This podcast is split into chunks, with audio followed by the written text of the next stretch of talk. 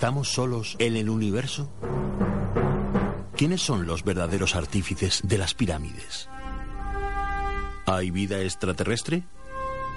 De ser así, ¿es posible que ya estén entre nosotros? Psicofonías, Ouija, ¿nos hablan los muertos? Némesis Radio, viajando a lo desconocido, sobrepasando el horizonte de la conciencia. Némesis Radio, programa dirigido y presentado por Antonio Pérez y José Antonio Martínez. Todos los jueves a las 10 de la noche y los domingos a las 9 en Radio Inter y Radio Intereconomía, región de Murcia. Némesis Radio.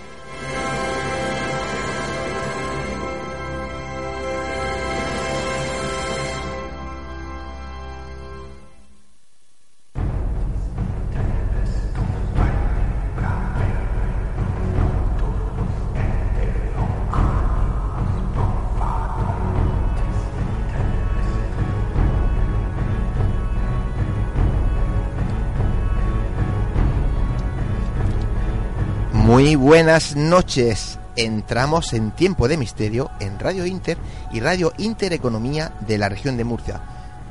Bienvenidos a Nemesis Radio.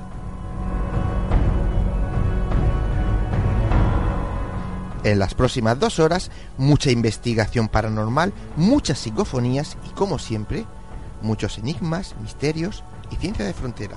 Así que atentos, no os despistéis.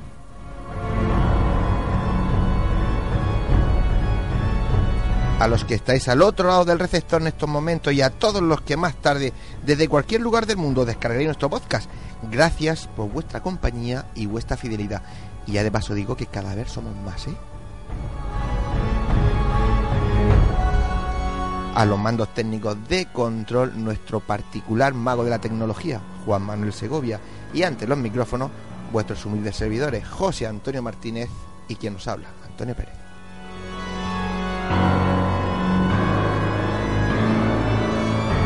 Estamos saliendo al aire por Radio Inter 96.8 de la FM en la región de Murcia y desde fuera de la, de la región nos podéis escuchar por internet entrando en la web www.lainter968.es. Y como os digo todas las semanas, y para los que aún así no podéis escucharnos, pues solo deciros que en unas horas estará a vuestra disposición José Antonio me está diciendo sí, sí, porque, bueno, hay que decir, estará a vuestra disposición si el señor José Antonio Martínez quiere, que es quien le toca subirlo. El podcast del programa de esta noche. Pero bueno, en cualquier caso ya sabéis, elegid la plataforma que más os, guste y más apetezca para escucharnos, pero no faltéis a la cita semanal con Nemesis Radio.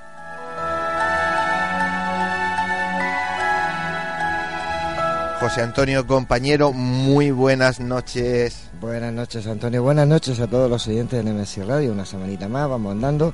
Y tú me vas a matar, es que dicen una hora. Yo tengo trabajo, tengo vida, tengo mujer, tengo de todo. Bueno, hasta, hasta hoy en día. Nuestros oyentes se lo merecen todo. Sí, es verdad, sí, es verdad. Bueno, lo intentaremos. Lo conseguiremos.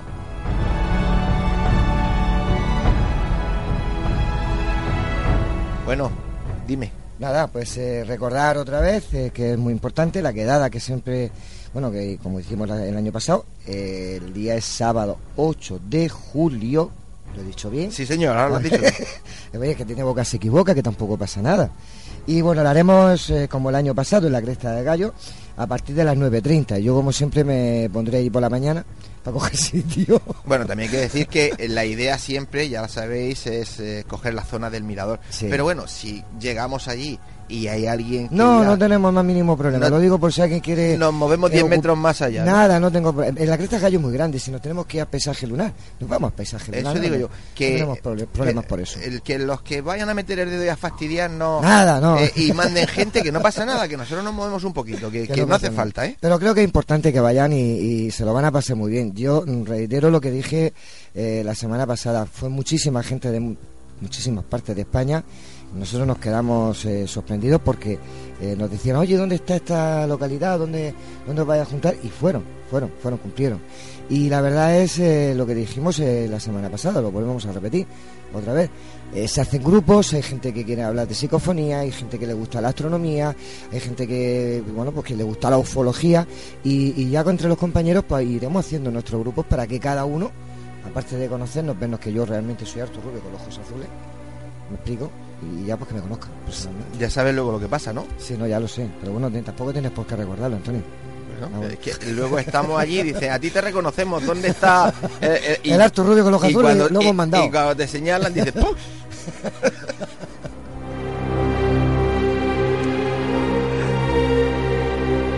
Venga, pues después de las bromas vamos con la vía de contacto del programa. Muy bien, pues eh, ya está puesto en, en Nemesis Radio, nuestro Facebook, que un poquito empezábamos, ya hemos empezado de hecho, y ahí podéis eh, plantear cualquier pregunta o duda. Si podemos y, y, nos da tiempo, la vamos a responder en el tiempo del programa. Si no, no pasa nada, ¿eh? que, responder se responde a todas las preguntas. Pero bueno, la forma de contacto, pues Nemesis Radio en el Facebook, nuestro correo nemesisradio.canalmurcia.com. Ahí podéis escribir pues, sobre lo que queráis, contarnos cualquier sugerencia, cualquier historia, cualquier cosa. Eh, leyenda. Si tenéis eh, alguna foto que os parezca extraña, psicofonía o imagen, también nos la podéis enviar y nosotros la analizaremos. Yo tenemos nuestra opinión, como siempre digo, humilde, pero nuestra opinión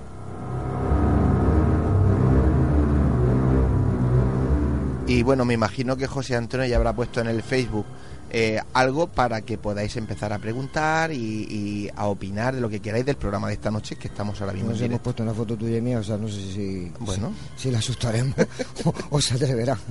Venga, ¿de qué vamos a hablar esta noche? Pues mira, hoy entrevistaremos a un gran investigador TCI, Transcomunicación Instrumental de este país, ni más ni menos, don Antonio Pastor.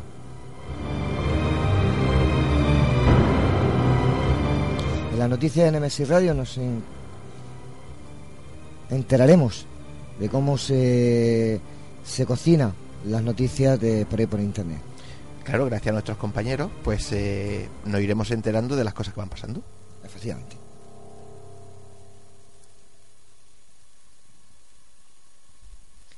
Y esta noche nuestra amiga Davinia Fernández López nos contará una historia real que ha titulado Entre ventana y arbusto.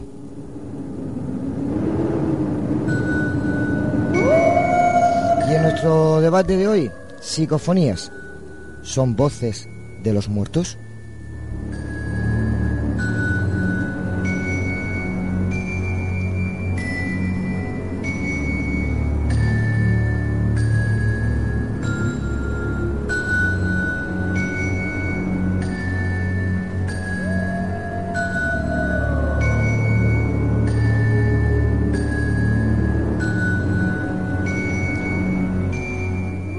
Camino es largo y está a punto de comenzar. Con pinches de la noche, poneros cómodos, agudizar las orejas, que empezamos.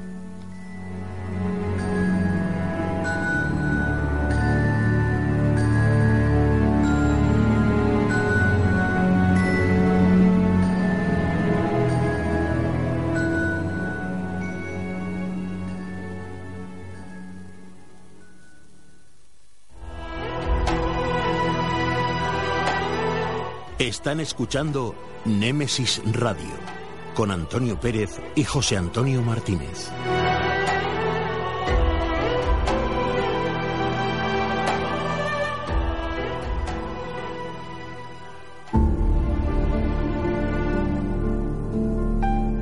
Entrevistas, conocimientos, inteligencia, experiencia. Iniciamos la entrevista de la semana.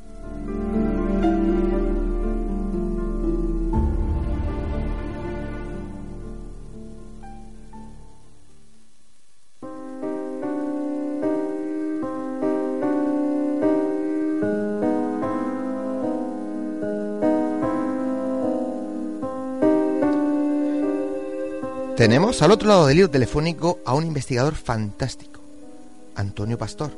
Es presidente de la Sociedad Nacional de Parapsicología TCI España. Es secretario general y responsable del Departamento de Transcomunicación Instrumental de la Asociación Parapsicología NERJA, Investigación y Divulgación. Además es miembro del programa radiofónico A Orillas del Misterio, un programa amigo. Es articulista en web y revistas del sector especializadas en el mundo del misterio. Imparte diferentes talleres sobre TAMS comunicación instrumental y sobre parapsicología e investigación en colaboración con el Ayuntamiento de Nerja y Parapsicología Nerja. Y quienes lo conocemos eh, lo solemos definir como un apasionado del mundo de lo desconocido.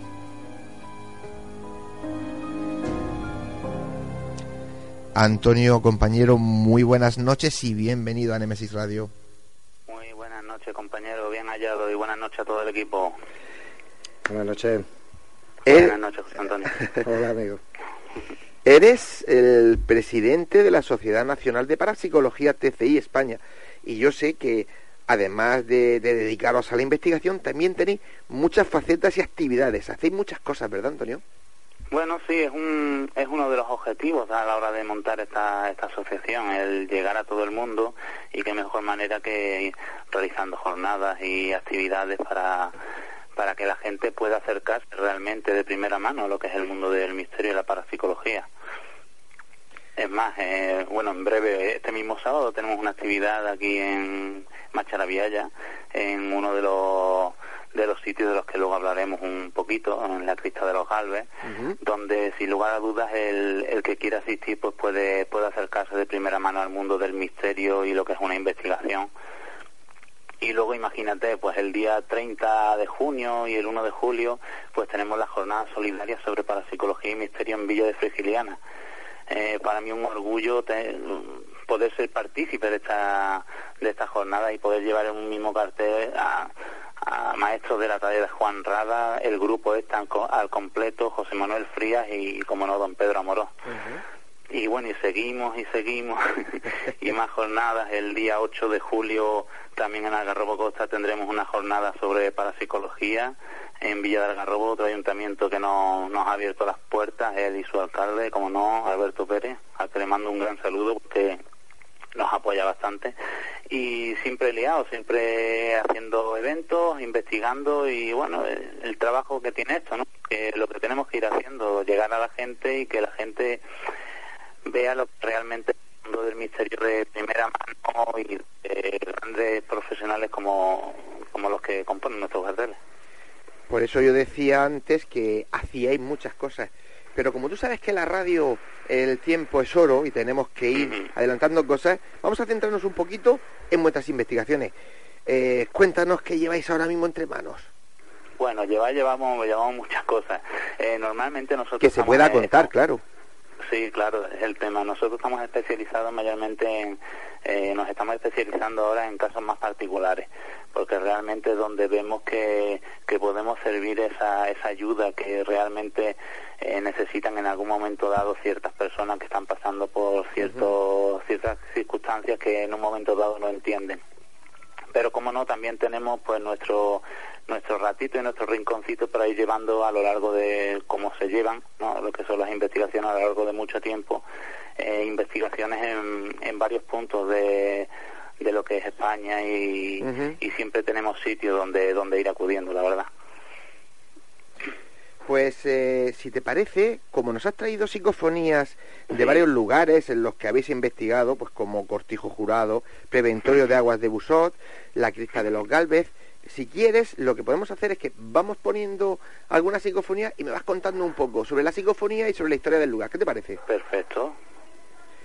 Pues eh, vamos a empezar, vamos a escuchar la primera, que eh, dice algo así como, preguntáis con quién contactamos y hay una voz que dice maligno y es de la crista de los Galves, ¿verdad? De una sesión sí. Ouija. Sí, sí, en una sesión Ouija estuvimos lo que es registrando el sonido para, para tener mayor controlada lo que es la sesión en un momento dado y nos surgió esa, esa, esa psicofonía tan tan característica utilizando lo que es el, la porta, el sonido de portadora de, de lo que es el máster en sí. Vale, vamos a escucharla.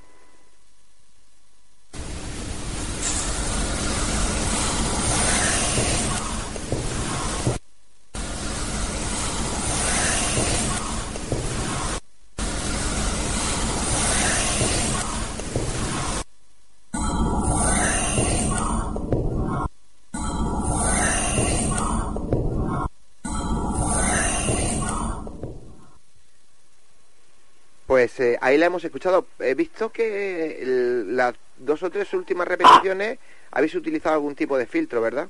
Sí, en las dos o tres últimas, en esta en particular, hemos usado algún filtro para resaltar más lo que es la, la entonación, porque en principio no daba de sí lo que era la psicofonía tanto como lo que lo que luego se podía sacar de ella. Normalmente nosotros para lo que son las psicofonías lo que usamos para, para limpiarlas es limpiar el sonido de, de fondo y amplificar porque entendemos que es como debe tratarse un sonido de este tipo. Pero en algunas como esta sí nos gusta digamos meter algún tipo de filtro para resaltarla un poco más porque la verdad es que luego cuando las expones en programas como el tuyo o en cualquier conferencia, pues por lo que es el audio siempre pues pierde mucha calidad y, es, triste que pierdan lo que es la esencia de la, de la psicofonía en sí. Claro, yo siempre digo lo mismo, ¿no? Yo cuando las escucho en mi estudio con mi aparato, que lógicamente yo mi, mi, ordenador lo tengo montado pues para las cosas que necesito, una buena tarjeta de sonido, una buena tarjeta de imagen. Entonces, hay veces que lo que escucho yo en mi casa, cuando los traemos a la radio, pues eh, difiere bastante, ¿no? Es decir, que yo eso lo entiendo. Lo que yo sí por costumbre no hago nunca es meter filtros, es decir, no sé por qué siempre he dicho que eh, si quieren que entendamos el mensaje, que nos hablen claro. Si tengo que empezar a meter filtros, a meter cosas, porque veo gente que mete muchísimos filtros, muchísimas cosas, y lo que hacen es que al final de lo que de lo que en el original se escucha no tiene nada que ver con lo que sale al final. Y digo, desde mi punto de vista es un, un poco de, manipular ¿no? es más, de todas las que las que vamos a escuchar esta noche, es la única que tiene el filtro hecho, pero por eso, porque era muy estaba muy magnificada en un momento dado y luego te ponías a escucharla en otro sitio y no, no se iba todo. Pues fíjate, yo personalmente la, la escucho bastante mejor en los primeros repeticiones que cuando la cuando la habéis filtrado, ¿no? Claro, pero eso eso es porque tú ya eres un perro viejo en este en este campo y tienes el, el oído muy muy bien hecho a lo que son los sonidos. Todos sabemos los que sobre todo los que comenzamos en esto que te tienes que hacer el oído a tanto para localizarlas como para comprenderlas y porque realmente lo que son las psicofonías no son sonidos sino modulación del sonido ambiente. Entonces eso es complicado y para exponerla en un momento dado ante muchísima gente y hay gente que realmente es la primera vez que escuchan una, una psicofonía en directo pues a veces hay que darle como el empujoncito al principio para que se vayan haciendo el oído la verdad. Antonio, la crista de los Galvez, que cuéntanos un poco la historia de ese lugar. Bueno, eso es un es una crista, como tú bien dices, un mausoleo que, que lo construyó eh, la familia Galvez en 1785. La familia Galvez eh, nació en el pueblecito donde está construida, Macharavillaya, pero luego emigraron eh, desde muy temprana edad a lo que es América y demás, y una familia muy, muy influyente, tanto que fueron percursores de la ley de independencia de los Estados Unidos junto a George Washington. Eh, en el siglo XVIII fueron la mano derecha, algunos de ellos fueron la mano derecha de Carlos III, es decir, una familia muy, muy, muy influyente. ¿Y qué pasa allí?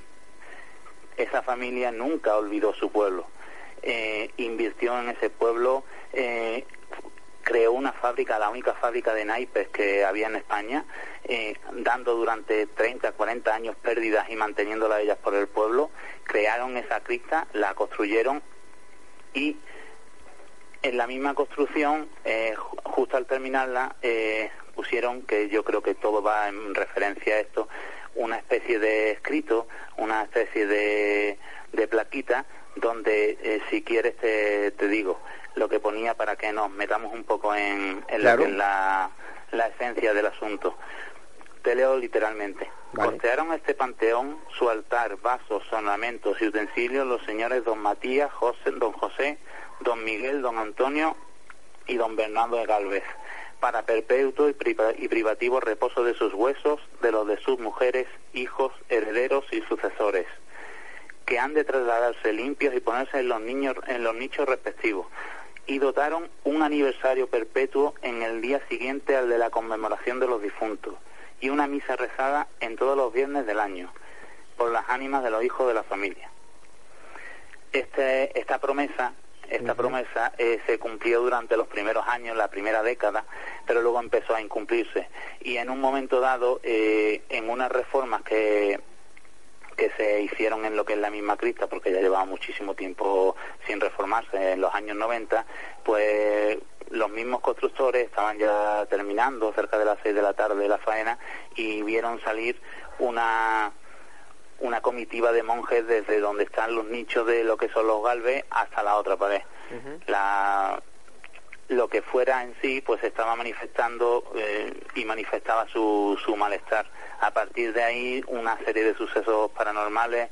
Eh, nosotros en las mismas investigaciones hemos detectado ese sitio está totalmente controlado, es un sitio cerrado como es lógico, una cripta, está muy bien cuidada por el ayuntamiento y nosotros allí hemos detectado saltos de sensores, eh, lo que es termogénesis, un, un, cambio brusco de temperatura, en este caso de exceso de, de temperatura, hemos detectado parafonolalias y también clariescencia, es decir, parafonolalias son sonidos a, viva voz de origen desconocido y la claricencia son olores, eh, olores de, de, origen desconocido. Y todo ello constatado con, y grabado y, y la verdad es que es un lugar que al que siempre hemos ido y siempre hemos tenido grandes resultados. Y donde como he dicho anteriormente pues qué mejor manera de, de exponer lo que es la asociación y lo que queremos hacer con acercar a todo el mundo lo que hacemos realmente allí y a la gente que va le,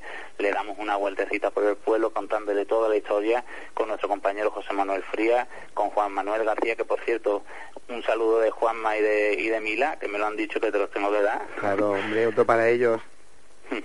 y, y después pues nos metemos de lleno en lo que es una verdadera experimentación en el mundo de la, de la parapsicología y de la fenomenología paranormal, acercando a todo el mundo a lo que es realmente el, mundo de la investigación. Muy bien. Eh, como volveremos por, por la cripta, vamos a continuar. Vamos a escuchar la siguiente psicofonía que preguntáis, ¿podéis escucharnos? Y hay una voz que dice, acércate. Y esta es del cortijo jurado. La escuchamos y después nos la comentas.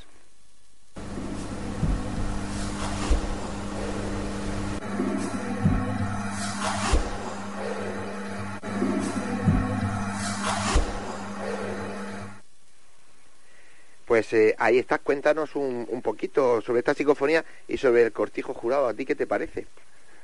Pues un cortijo jurado es como la el comienzo de todo de todo malagueño de, de pro.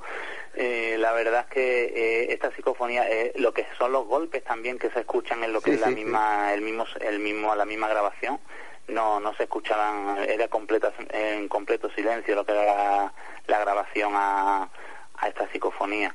Eh, y Entonces sería una, una mimofonía. Sí. Porque se oyen golpes, pero vosotros ni lo escucháis ni la idea de golpes. Es un, un lugar muy, muy, muy peculiar. Donde también hemos detectado pues saltos de sensores.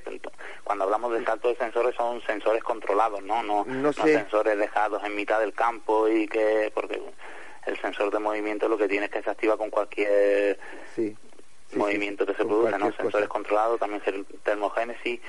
Muchísimas veces eh, el escuchar pasos y el sentir presencia, quitando lo que es el subjetivismo, ¿vale? Está sugestionado pero se, es un sitio muy muy peculiar. Eh, tenemos que tener en cuenta que es una, una edificación majestuosa que está en Campanillas, en, en un pueblecito de Málaga.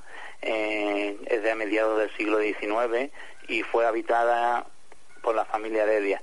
Eh, a esta a esta familia se le achaca la desaparición de muchísimas muchísimas niñas en Málaga sobre esa época y por lo visto, según se pudo constatar, se hacían ritos satánicos y, sexuales, lo que es en, dentro del cortijo, y luego en algunas ocasiones se encontraron hasta cadáveres de niñas pues en lo que es el río de, que hay justo al lado del, cortijo. Antonio, no sé si estarás conmigo que después de muchas investigaciones, muchas historias, lo que se llegó, se llegó a la conclusión en el cortijo jurado es que pasaba como en el Triángulo de las Bermudas cualquier avión, cualquier cosa que se estrella, aunque esté a 500.000 kilómetros, se le achaca el triángulo. Aquí con estos cortijos jurados pasaba igual. Cualquier historia de antiguo que haya desaparecido, cualquiera en la comarca, todo desaparecía en el cortijo jurado. Yo creo que al final, después de lo que es la leyenda en sí, eh, sí, sí estoy en que eh, los sitios, por cualquier circunstancia, por cualquier motivo, se, eh, en ellos se queda impregnado algo. Sí, eso es cierto. Y quizás en un momento dado allí no haya pasado incluso nada, aunque lo que son las desapariciones tan constatadas, ¿no? Son, son datos verídicos, pero quizás no haya pasado allí, pero en cuanto ya se, se forma ese aire y la gente va allí a pasar miedo, yo creo que lo que son esas situaciones se quedan impregnadas en esos lugares y de alguna manera luego en un momento dado pues propician que, que esta fenomenología se, se, produzca de esa manera. Es cierto, Antonio, tenemos que continuar que vamos demasiado despacio y tienen muchas cosas que poner. Así que vamos con otra psicofonía. Eh, esta es de Busot. ¿Nos queréis comunicar algo? Y hay una voz que dice nunca, ¿no? Sí. Vamos a escucharla.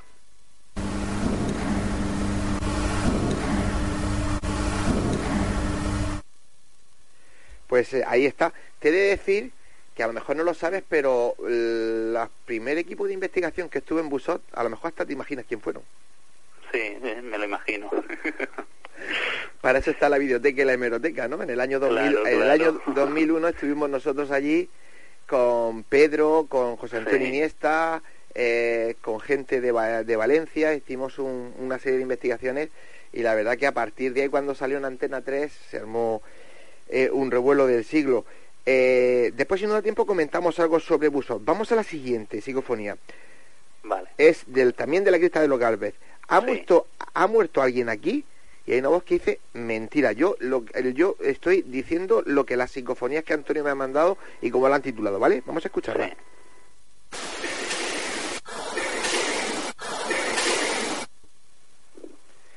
Pues ahí está, mentira. Eh, nosotros cuando, eh, decirte que cuando nosotros interpretamos una psicofonía no la interpreta una persona sola, ¿vale? Lógico. Sino que no, normalmente como hace un, un grupo, como se debe de, debe de trabajar es de la siguiente manera.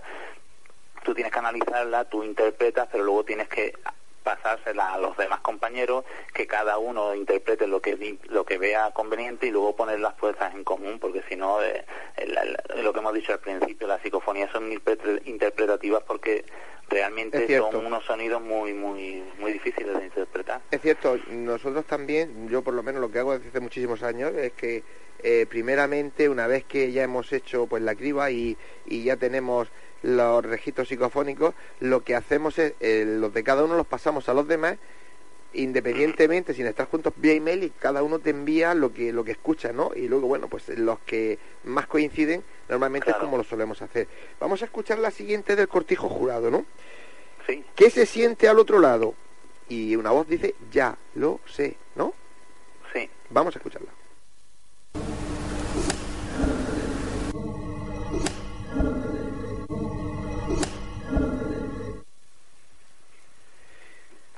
Interpretar Ya lo sabe. Ya lo sé, ¿no? sí, ya lo sé. Pues fíjate, yo entiendo sal de dentro. Sal de dentro. Sí. Pues me lo apuntó. Ponlo otra vez, lo entiendes tú. Ponlo otra vez, Juanma.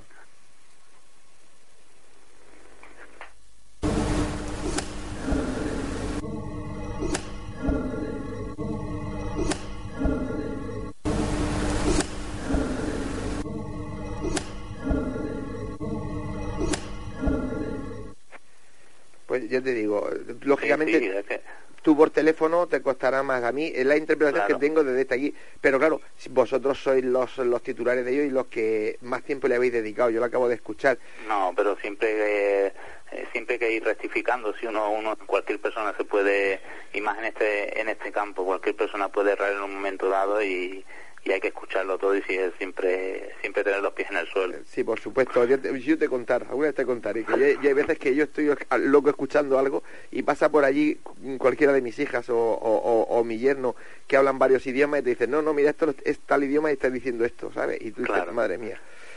Continuamos, vámonos otra vez a la crista de los Galvez. Eh, ¿Cómo te sientes? Me ahogo. Vamos a escucharla.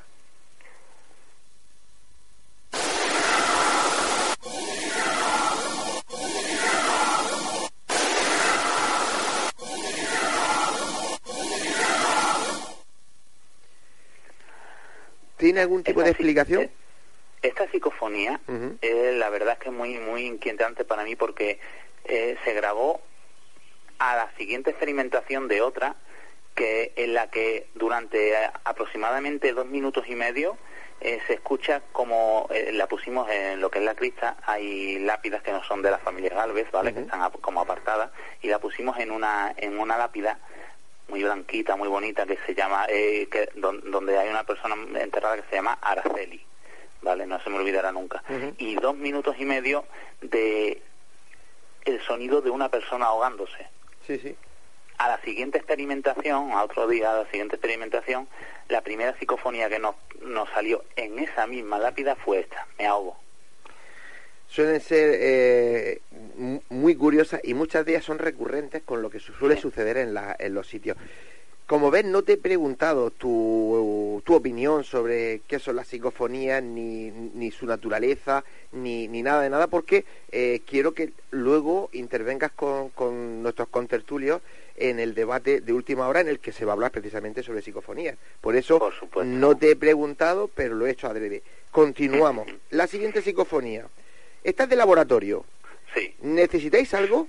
Y una voz dice, tranquilo, te corto. Vamos a escucharla.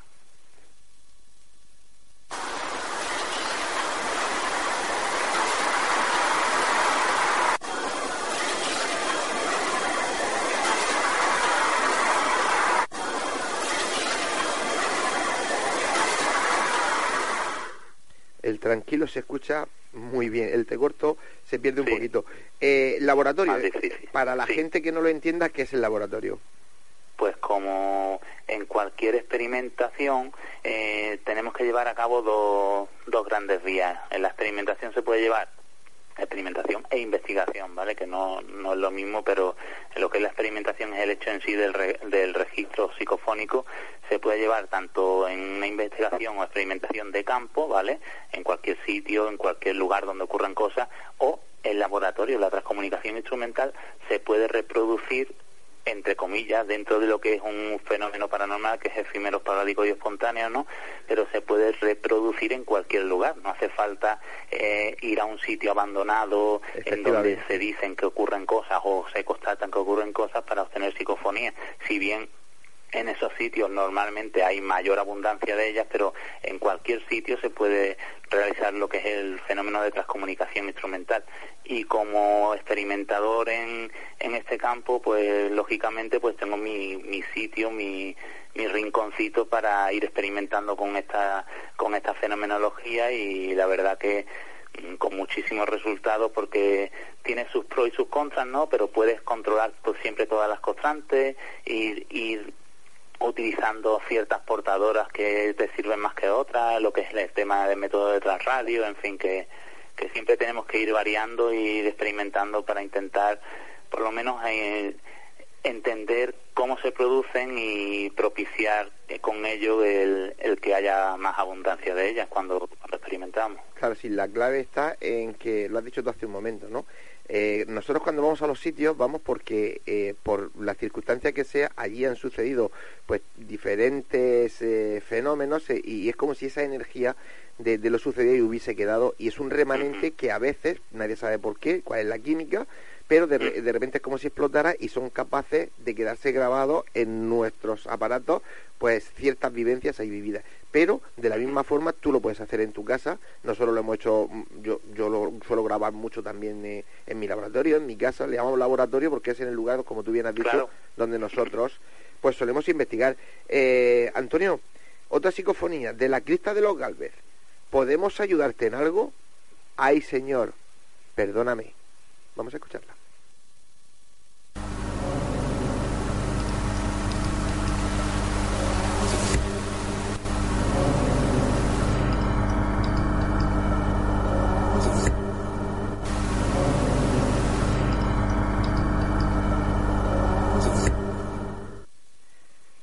ahí le señor yo personalmente lo escucho muy bien el perdóname quizá un quizá un, un, poquito pero si te das cuenta ya estas no están prácticamente limpias. Es decir ya esta sí es la esencia de lo que es la psicofonía. Claro yo, sabes lo que he hecho en falta dime. Lo que he hecho en falta es la eh, radio no la pregunta.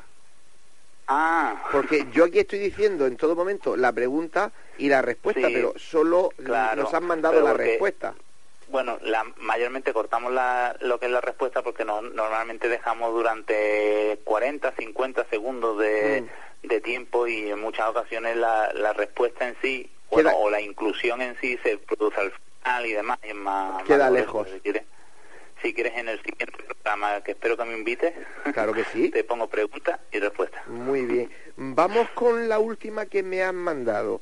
Esta es muy, muy difícil porque es que yo creo que es que hay voces cruzadas. ¿vale? Pero la he puesto como ejemplo para que se vea que en muchas ocasiones las inclusiones no son claras ni mucho menos. La pregunta sería, ¿hay alguien ahí? Y lo que vamos a escuchar es, ¿me ha visto algo más? Vamos a escucharla.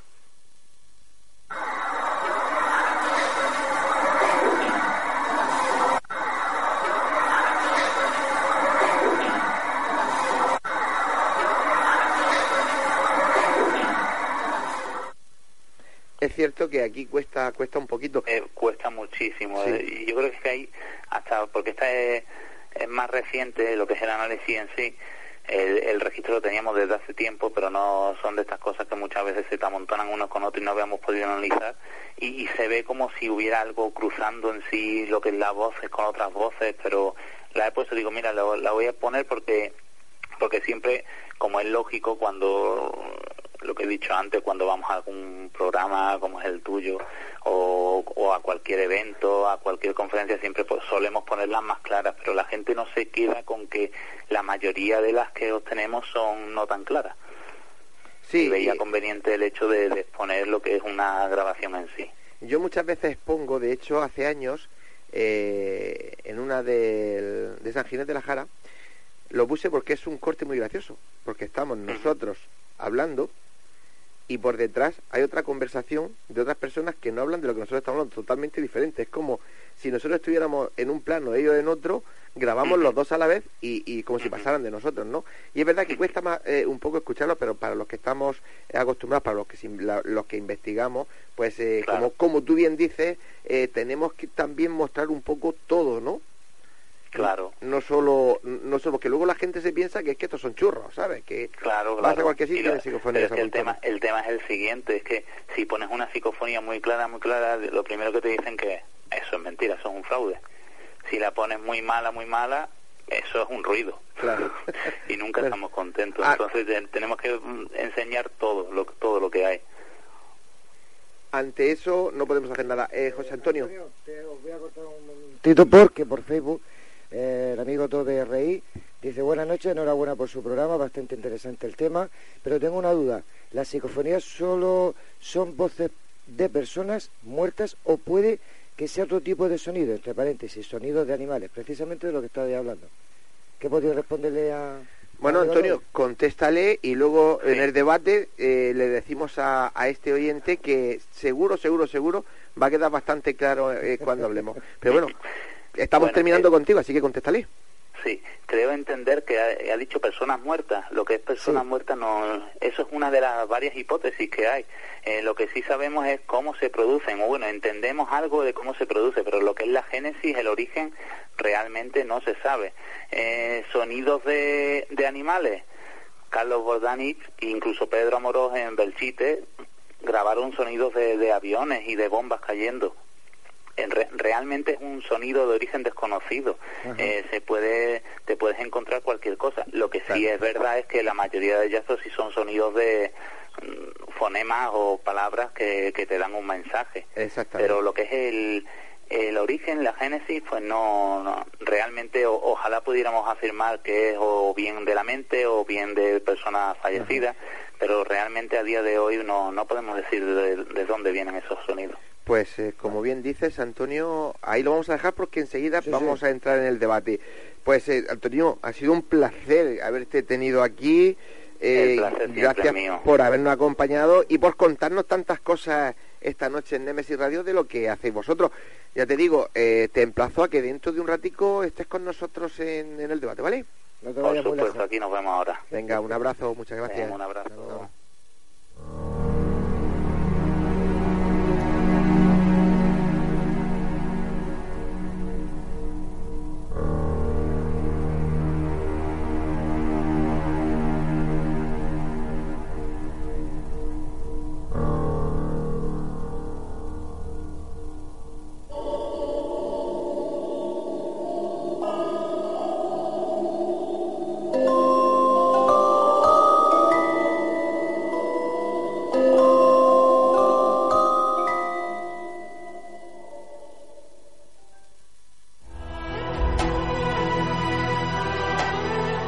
Están escuchando Némesis Radio con Antonio Pérez y José Antonio Martínez.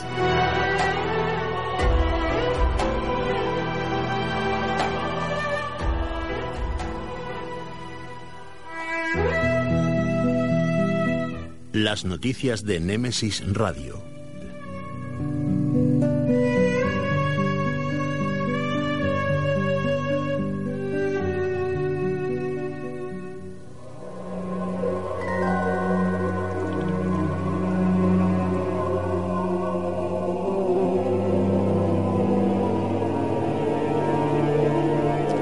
Juani, buenas noches. Buenas noches.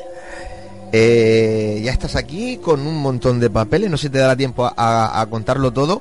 Eh, bueno, ¿qué se cuece en el mundo del misterio en esta semana? Pues se cuecen muchísimas cosas y sobre todo con asuntos extraterrestres. José Antonio, Eso es de los míos. ¿qué te gusta a ti tanto? Buenas noches, Juani. Buenas noches. Si no me va a asustar mucho, empieza a disparar. Pues mira, vamos a hacernos eco de una noticia que, que bueno, más que aclarar una noticia del pasado, lo que hace es que todavía la, la enturbia más.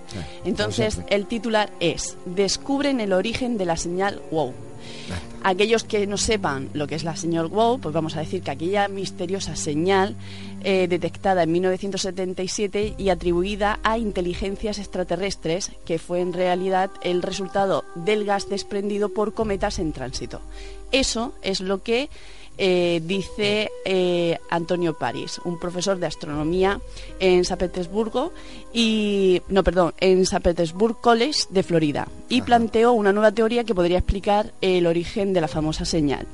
Dice que en su opinión aquella señal no habría sido eh, enviada por ninguna civilización inteligente del espacio exterior, sino que habría sido emitida por un fenómeno astronómico explicable. Sus cálculos la relacionaban con la emisión de hidrógeno de dos cometas llamado 260 266P Christisen y P2008Y2, que los nombres ya también se lo traen, ¿eh? Y mientras transitaban por el cúmulo estelar M55, pues ese gas fue lo que captaron como la señal WOW. Eso es lo que dice este señor. Por lo tanto, eh, para el que no lo sepa tampoco, eh, la señal WOW resulta que la, la, la capta eh, un señor que eh, ahora dice, Ah, claro, ahora va y le dice al señor, al señor Anthony Paris, le dice que es imposible que sea el gas de esos dos cometas, porque si no ya lo tendrían que haber registrado tres veces más a lo largo Claro. de todo este tiempo. Por ejemplo. Por lo tanto, aunque se registrara una señal muy parecida a principios de este año, justamente el 7 de enero, aunque fuera una señal parecida, no tiene nada No que, tiene ver que ver nada.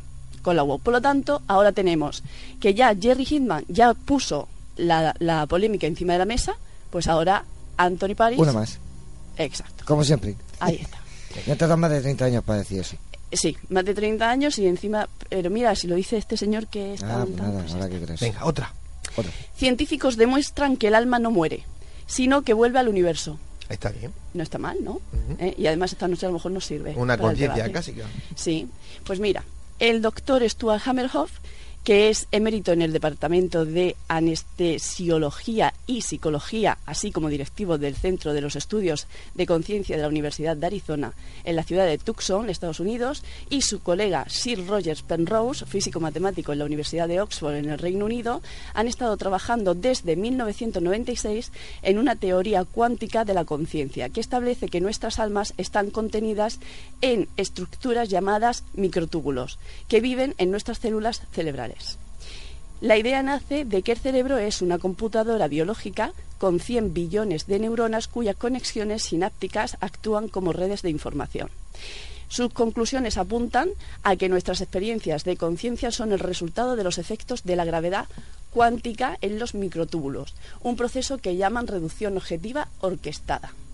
Y todo esto lo resumen a que cuando eh, morimos, eh, se han basado en experiencias cercanas a la muerte, además en un reportaje que se ha, se ha publicado, dice que los microtúbulos pierden su estado cuántico, pero la información dentro de ellos no se destruye. Es decir, que en términos comprensibles el alma no muere, sino que vuelve al universo. es muy grande, el universo es muy grande. Pues imagínate. fíjate.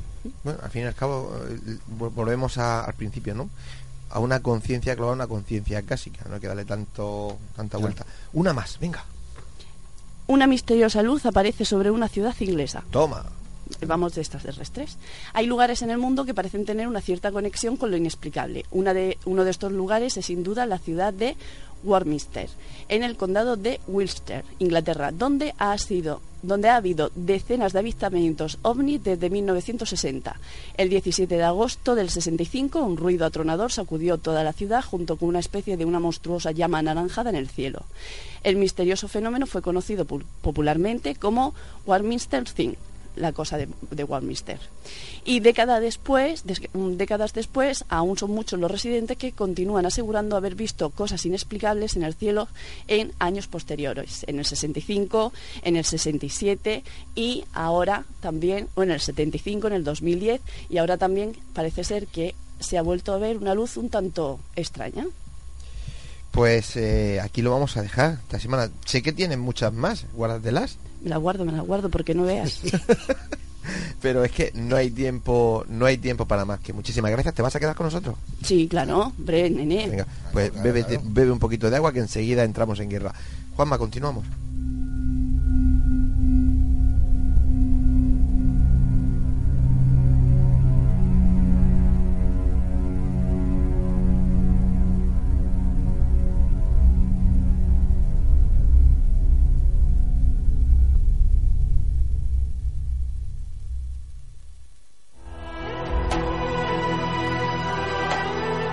Están escuchando Némesis Radio con Antonio Pérez y José Antonio Martínez.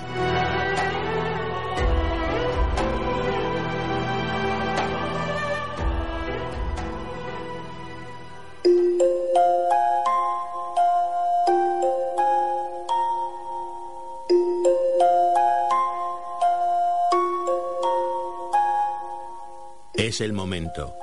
Es la hora de adentrarnos en el enigmático mundo de las historias, cuentos y leyendas.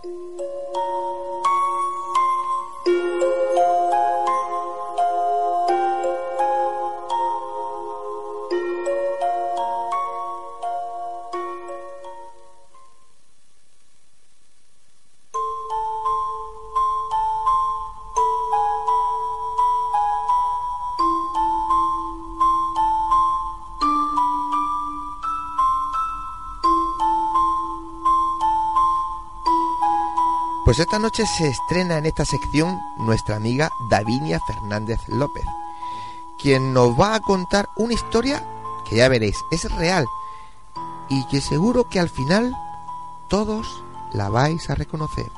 No os doy más pistas, solo deciros que la ha titulado Entre ventana y arbusto. Davinia, cuando quieras.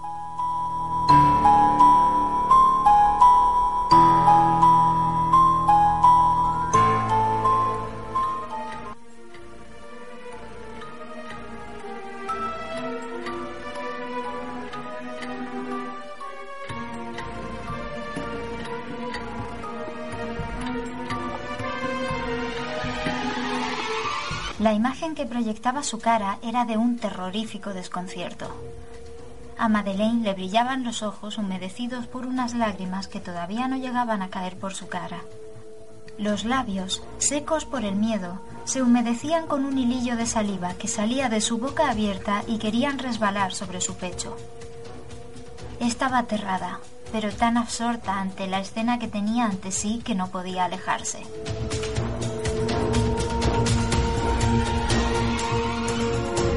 Otro lado de la ventana, Madeleine veía como un ser oscuro y delgado saltaba entre los arbustos y se escondía entre sus plantas.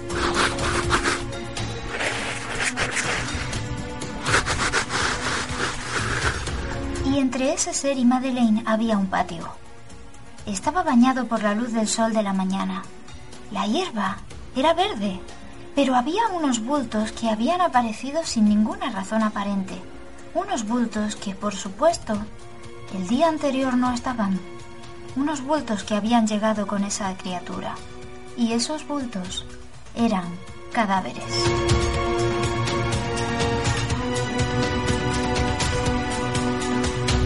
los cuerpos de las ovejas de Madeleine que habían muerto esa misma noche con la llegada de aquella criatura. Los cuerpos que, por extraño que parezca, no mostraban signos de sangre ni heridas. Solo estaban muertos.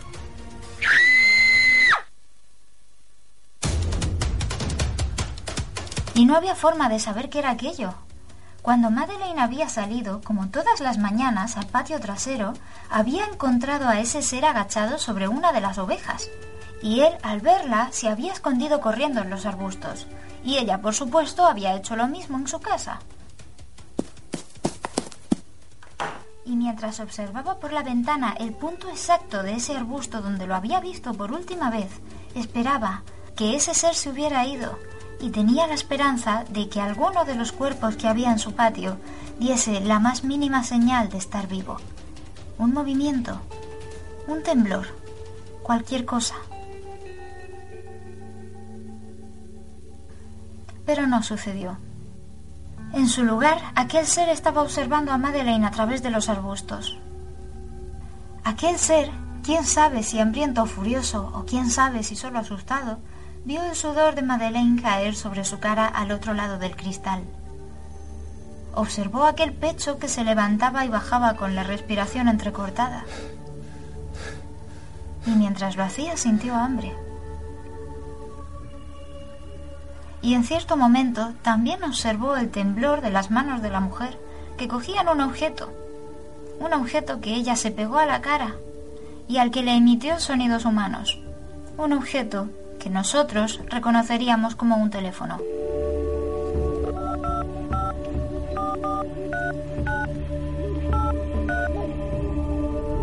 Poco después, otros sonidos humanos aparecían y se oían cada vez más cerca. Y aquel ser no tuvo dificultades en reconocer que muchos humanos alrededor eran sinónimo de peligro. Por lo que llegó el momento de marcharse se marchó rápido, silencioso, por los huecos que solo un animal como él conocería. Nadie lo vio, nadie sospechó. Simplemente desapareció.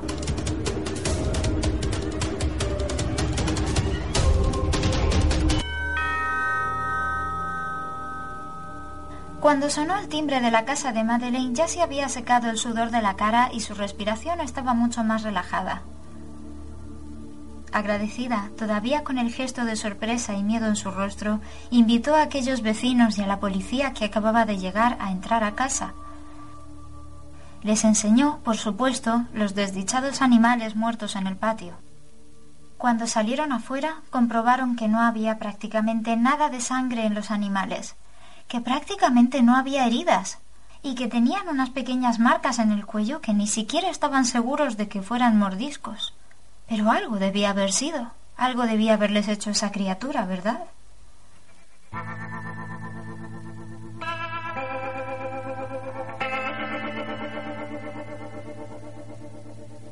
En menos de una hora la investigación ya había comenzado.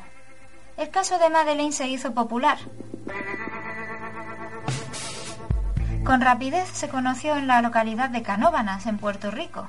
Decenas de casos aparecieron en las semanas siguientes y más adelante lo hicieron por todo el país y luego por toda América.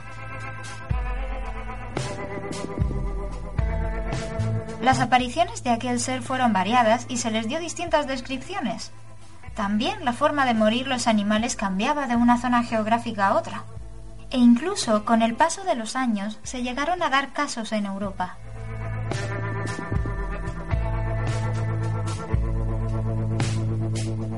Ninguna de las personas que pisaron aquella casa en esa mañana de 1995 lo sabían.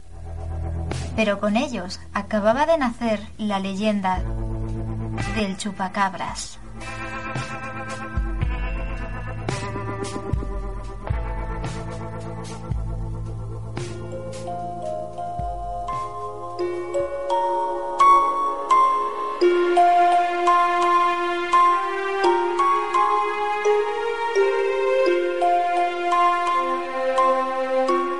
Pues ahí estaba la historia, ya os decía al principio que era una historia real y es el principio del fenómeno chupacabras. Sí, señor. Hace ya un montón de años. Pues eh, nada, solo decir que el magnífico estreno el de Davinia, que ha estado muy bien, que esperemos que siga colaborando con nosotros y me ha dicho un pajarito que incluso la semana que viene seguramente la tendremos en el estudio. Yo la nombro montadora oficial de la historia. Ahí está bien. Yo corto y pego, corto y pego, ya nada más que para traerla para el programa. Sí, la cuestión es tú no haces nada. eh, bueno, cada uno hace lo que puede. Continuamos, continuamos.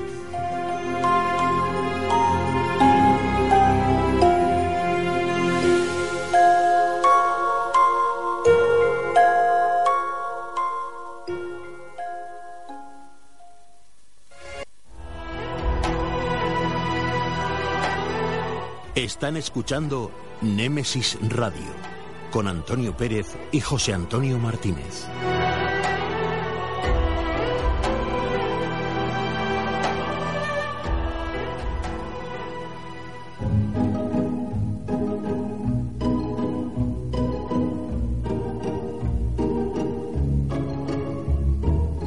Tertulia. Un nuevo tema interesante nos llega a este debate.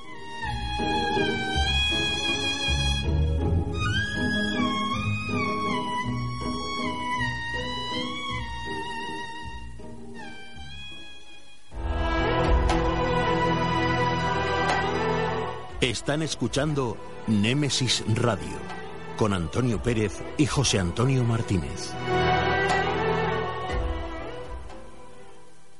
¿Cómo te llamas? Sé.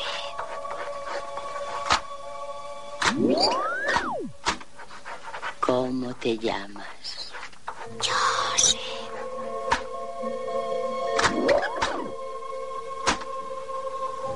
¿Cómo te llamas? Yo sé.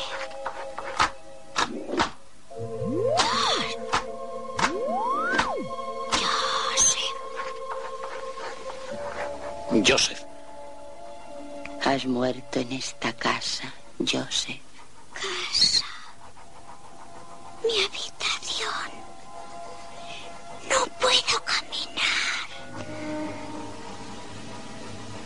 ¿Quieres decirnos por qué no puedes caminar? Mi padre. Joseph, has muerto en esta casa. Mi habitación. ¿Cómo has muerto? ¿Cómo has muerto? ¿Cómo has muerto?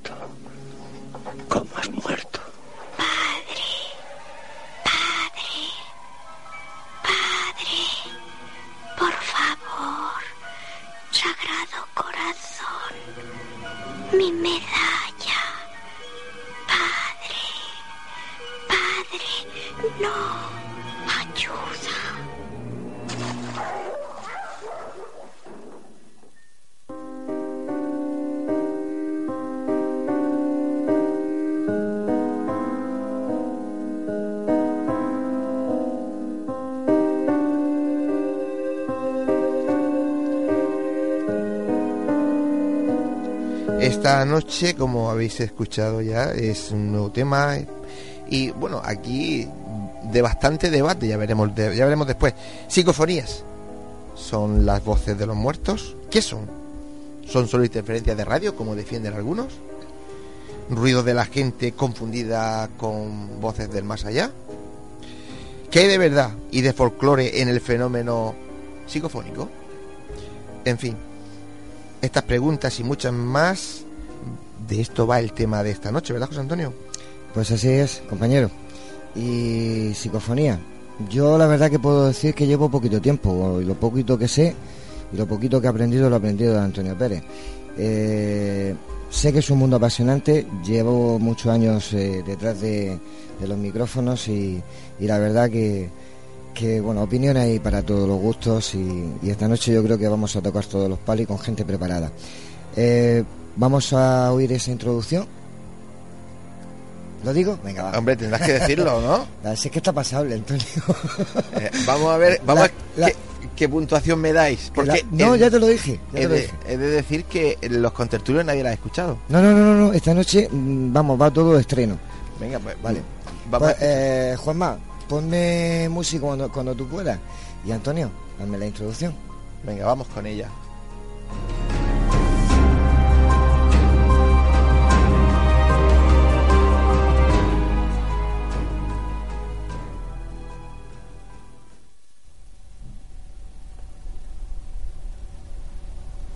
¿Qué es una psicofonía? La mal llamada psicofonía es un registro sonoro de naturaleza y procedencia desconocida. Pero detrás de esa acertada descripción hay más, mucho más. ¿Verdad, querido maestro don Fernando Jiménez del Oso? El dramático principio situó a las psicofonías en el terreno de lo trascendente. Parecía que los muertos habían encontrado un sistema sin intermediarios para comunicarse con los vivos. Desde entonces se han grabado innumerables voces y sonidos por ese medio. Y también se han formulado las más variadas hipótesis para intentar explicarlo. Algunas ingeniosas y otras tan absurdas como la que reducía la cuestión a un fenómeno de ventriloquía inconsciente. Lo cierto es que las psicofonías escapan a cualquier interpretación convencional. Se graban en las más variadas circunstancias, incluso en cámaras de vacío sin micrófono. Unas veces expresan perplejidad, otras miedo o sufrimiento. En ocasiones son extravagantes y con frecuencia responden coherentemente a lo que se les pregunta. Pero en definitiva, no sabemos si vienen de este o del otro mundo. Lo único indiscutible es que resultan desconcertantes. Y, por qué no decirlo, sobrecogedoras.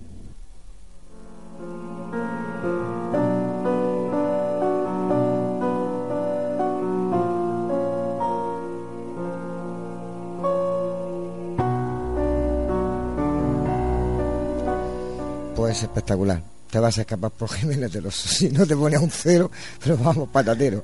No, pero está muy bien, está muy bien la, la introducción. Es un guiño al maestro, Oh, ¿no? Y a, y a esa ese CD de psicofonías Sí, señor. Sí, de señor. enigmas del hombre y del universo. Sí, señor. Bueno, pues vamos a presentar a los contertulios que van a estar esta noche en la mesa. Eh, y bueno, antes de nada vamos a presentar a nuestro invitado especial, Antonio Pastor. Buenas noches. Y De nuevo. Hola, buenas noches. De nuevo otra vez, claro. Sí, aquí estamos. Muy bien, pues gracias por esperarnos y, y querer, bueno, y participar ahora en el, en el debate. Eh.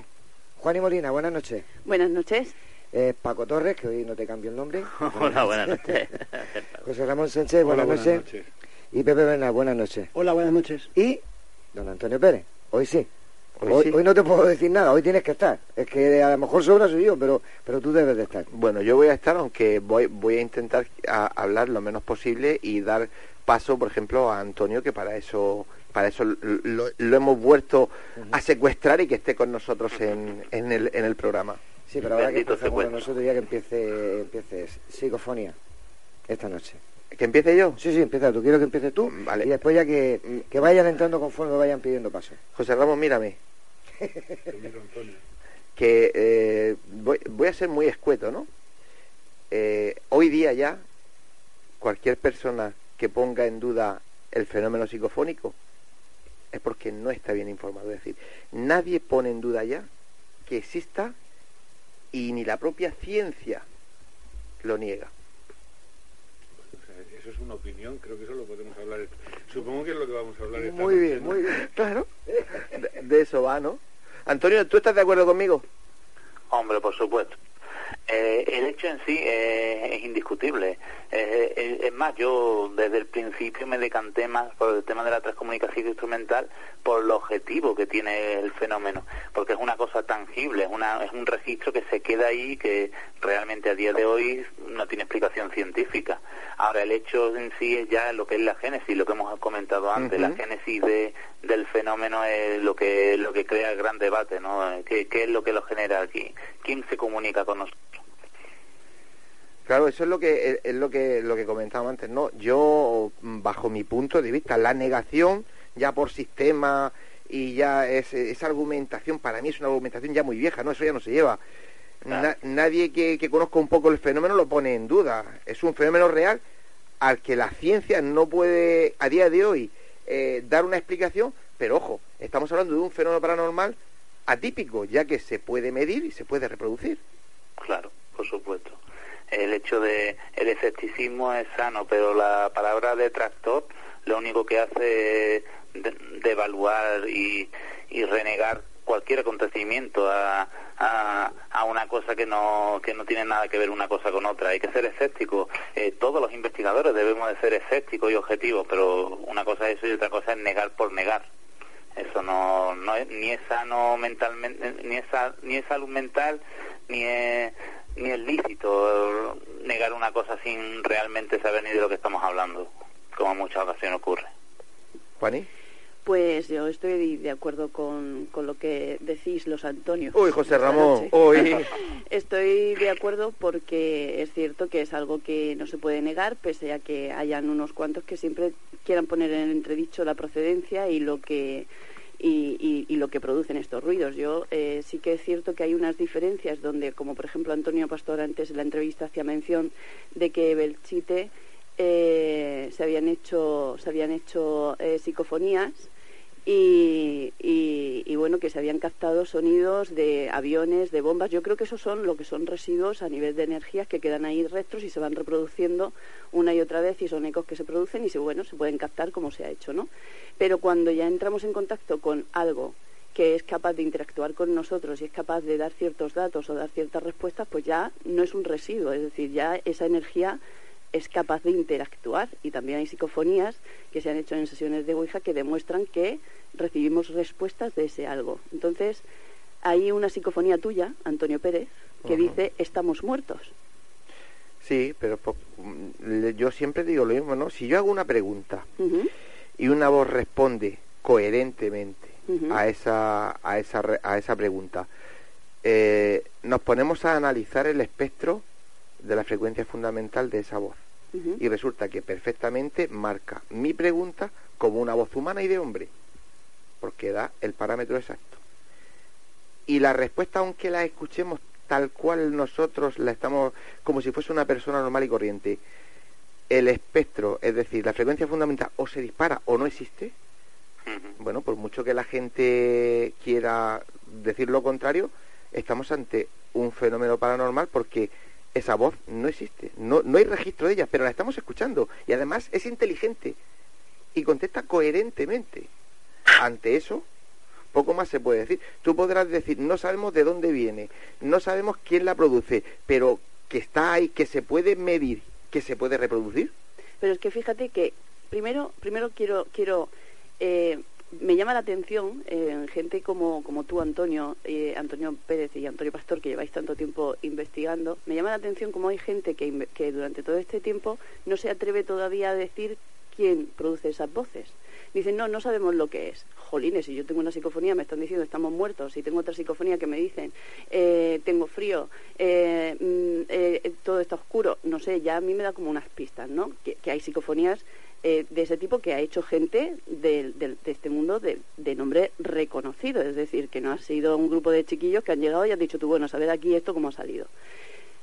Pero sin embargo, parece que da miedo decir, pues son voces del más allá, son residuos de, de, otro tiempo que quedan ahí, ¿no? Y sin embargo, pues ahí tiene Belchite. Pero, pero escucha, si son residuos, como bien has dicho antes... Son residuos, ciertos ruidos o ciertas psicoimágenes que se pueden producir cuando no hay una interacción. Es decir, yo me acuerdo en, un, edificio de la alberca de aquí de Murcia, desde una terraza, yo me acuerdo que se veía y había gente que veía como un niño se lanzaba de, desde una azotea del edificio. Y, efectivamente allí se había lanzado un niño de, ese edificio y se veía esa imagen. Pero aunque se intentó en alguna ocasión contactar con esa, con esa imagen, nunca se ha conseguido nada. Porque eso es un espectro.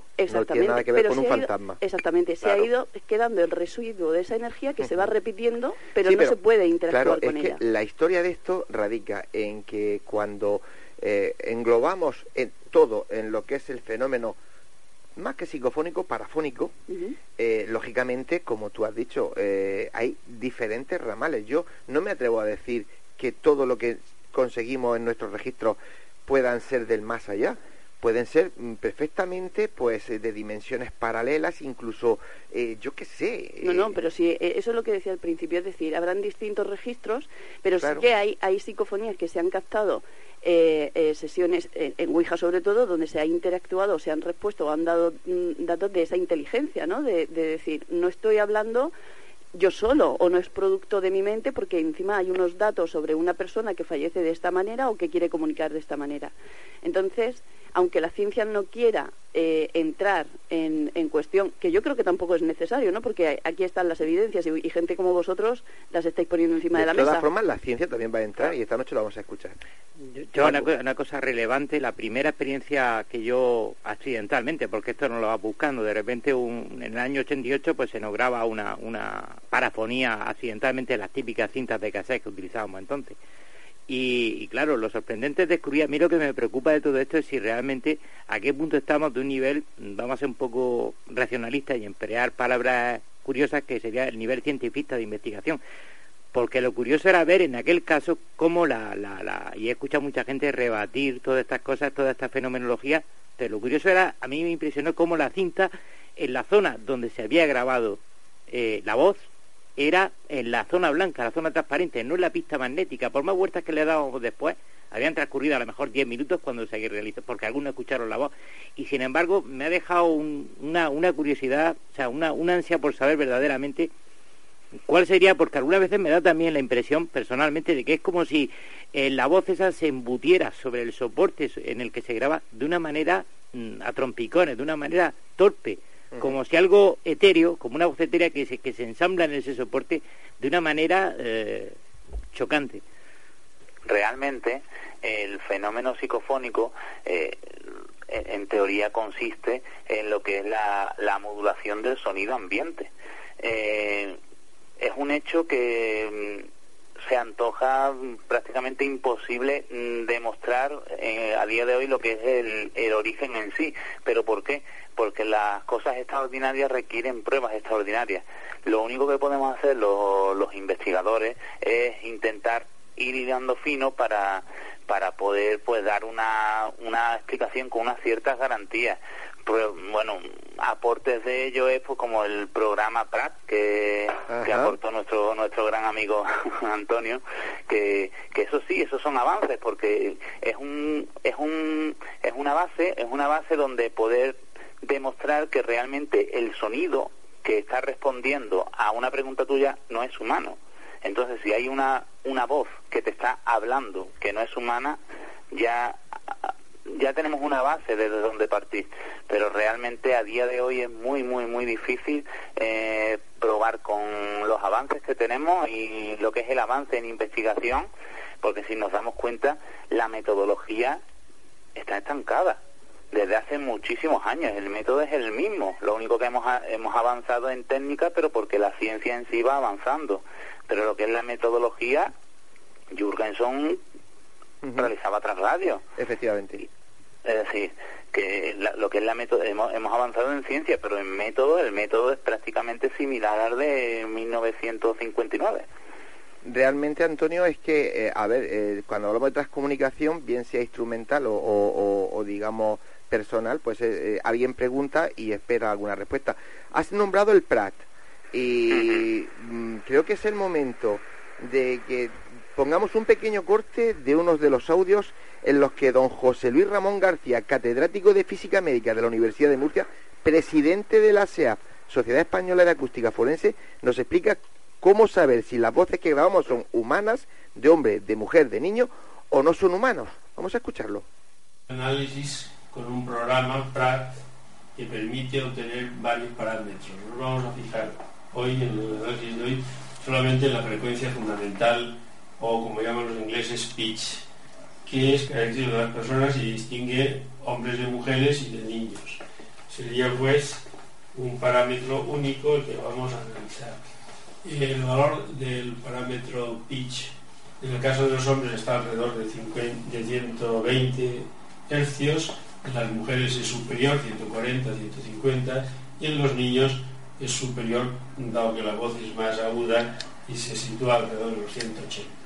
Vamos a ver pues la primera que hemos dicho, la primera grabación, que es aquí, hay personas. Aquí hay personas perdidas. Personas perdidas. Ese es. El examen del pitch. ¿eh? Aquí lo representamos y se observan valores en esta zona, vamos a verla de nuevo, yo estoy explicando algo comparativo. Sí, sí, sí. Perdidas en esta zona se observan valores altísimos del PIS de 966, que no son valores eh, que se dan en, las personas, tanto en el grupo de hombres como mujeres y niños. Yo no he encontrado jamás. Es muy superior. Es muy, superior. Hemos dicho ya, el niño sería 180, aquí 966 hercios en esta zona que se ve aquí, se ve en la parte superior, en esta zona de perdidas, lo podemos ver aquí. Perdidas, vamos a ampliar esta zona de nuevo. Y,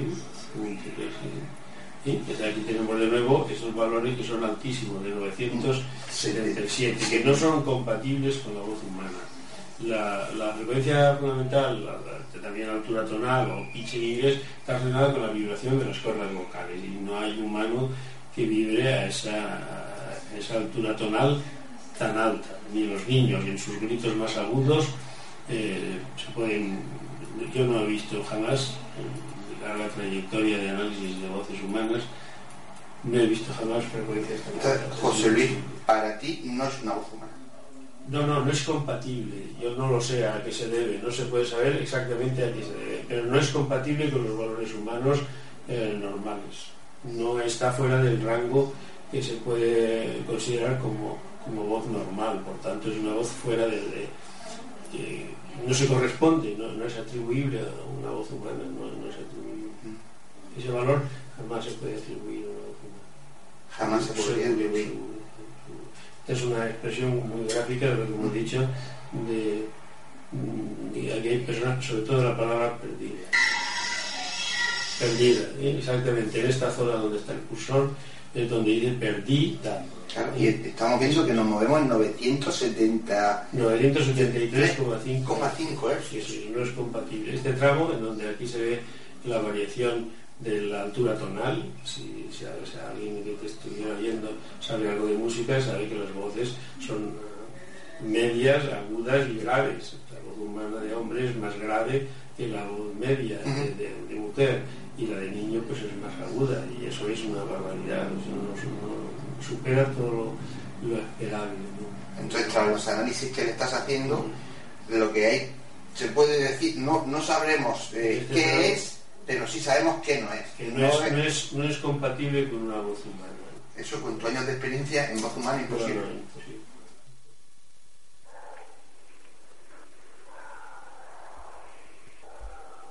Pues eh, ahí está, los testimonios de don José Luis Ramón, es decir, que la psicofonía que hemos utilizado aquí para que eh, él explique lo que he hecho es poner el corte de cómo él lo está explicando, cómo me lo va analizando, ¿no?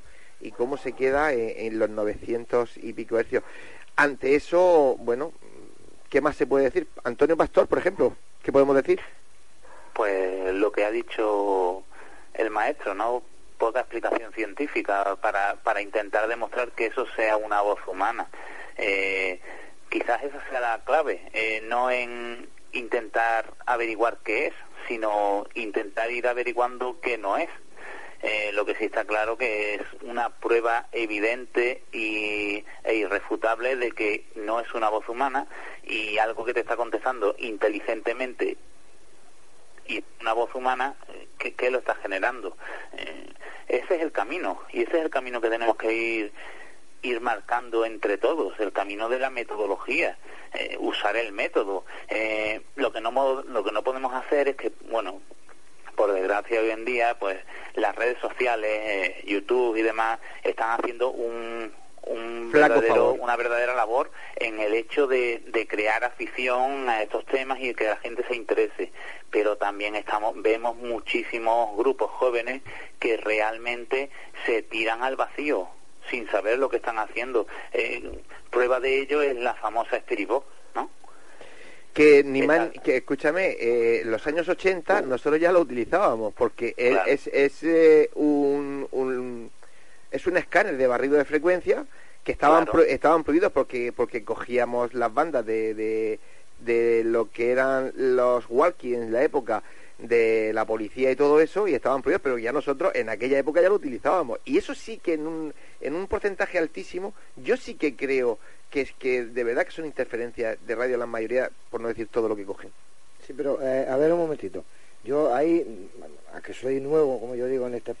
Vale, que puede ser un barrido, que puedes coger eh, frecuencias de otras cosas, sí, pero cuando interactúan contigo y te responden una vez, dos, tres, cuatro, cinco a lo que tú le estás preguntando, ¿qué?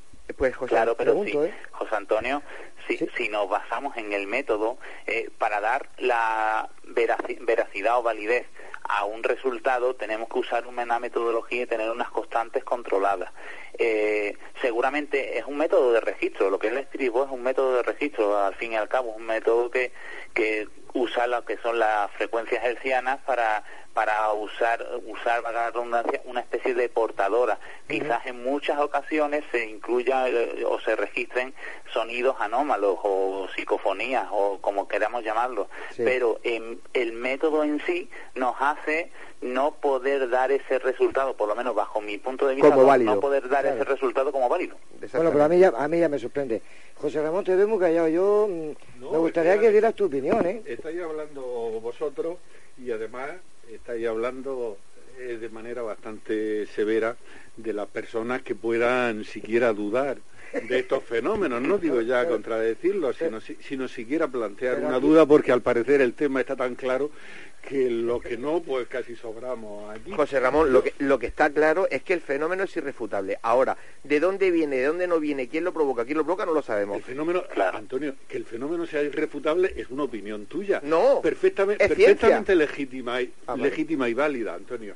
No sé, eh, yo, yo como un ejemplo de- del mecanismo deductivo que aquí a veces se utiliza, he cogido algo que ha dicho antes Juani, cuando ha dicho que si uno escucha voces, ¿qué pueden ser sino? Si alguien dice, estoy muerto, tengo frío, está todo oscuro, ¿qué pueden ser sino espíritus?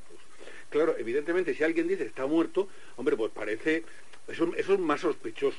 Ahora que, al que, que se oigan unas voces que digan tengo frío o está todo oscuro, el que eso sean ya espíritus implica pues otro- otra deducción que probablemente es un poco forzada. Pero bueno, no era. Realmente lo que... Lo Tú que si no te metes conmigo no te quedas a gusto. Venga, tú, tú, ahí. Porque tú fíjate, ha hablado Antonio Pastor, que es una eminencia en esto. Ha hablado Antonio Pérez, que lleva más años que el sol en esto. Habla aquí todo el mundo, pero tú nada más que te metes conmigo. O sea, ¿pero gustado, qué te pasa a me- ti conmigo? Porque me ha, gu- me ha gustado esta No, no, a ver, basándonos en psicofonía, estamos todos muertos, es una psicofonía de Antonio Pérez que yo he oído.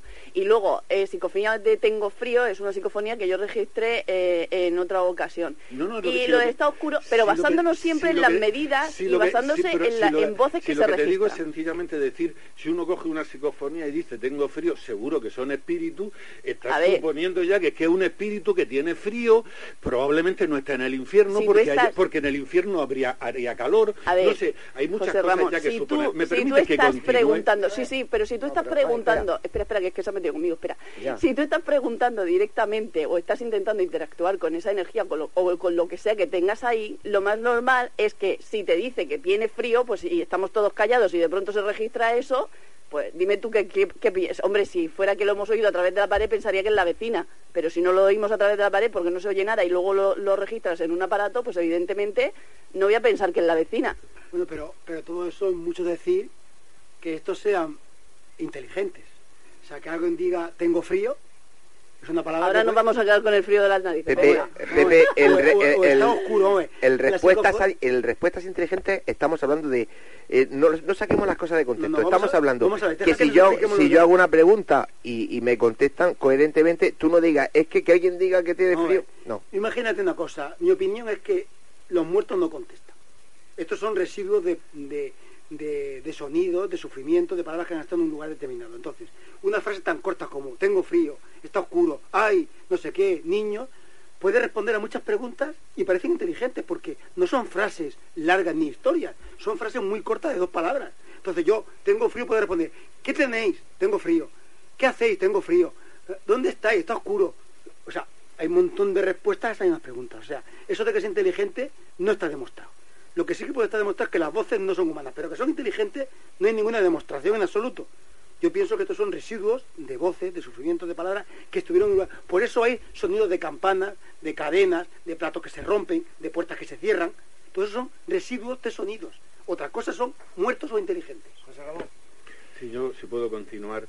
Yo creo lo, lo que voy lo que, lo que voy que lo que voy a decir realmente si uno está convencido de las psicofonías, probablemente no hace falta que siga hablando. O sea, quiero decir, podéis decirme, quitáis la palabra, porque entonces huelga, porque como existen las psicofonías, todo lo que voy a decir Pero, José es, Ramón, es absolutamente, perdóname, es perdóname, absolutamente perdóname. irrelevante. Lo que quiere esta decir- Noche, esta noche me vais a dejar hablar alguna No, vez. pero, solo una cosa. Lo que quieres decir es que eh, el, el fenómeno en sí, según tú, no existe.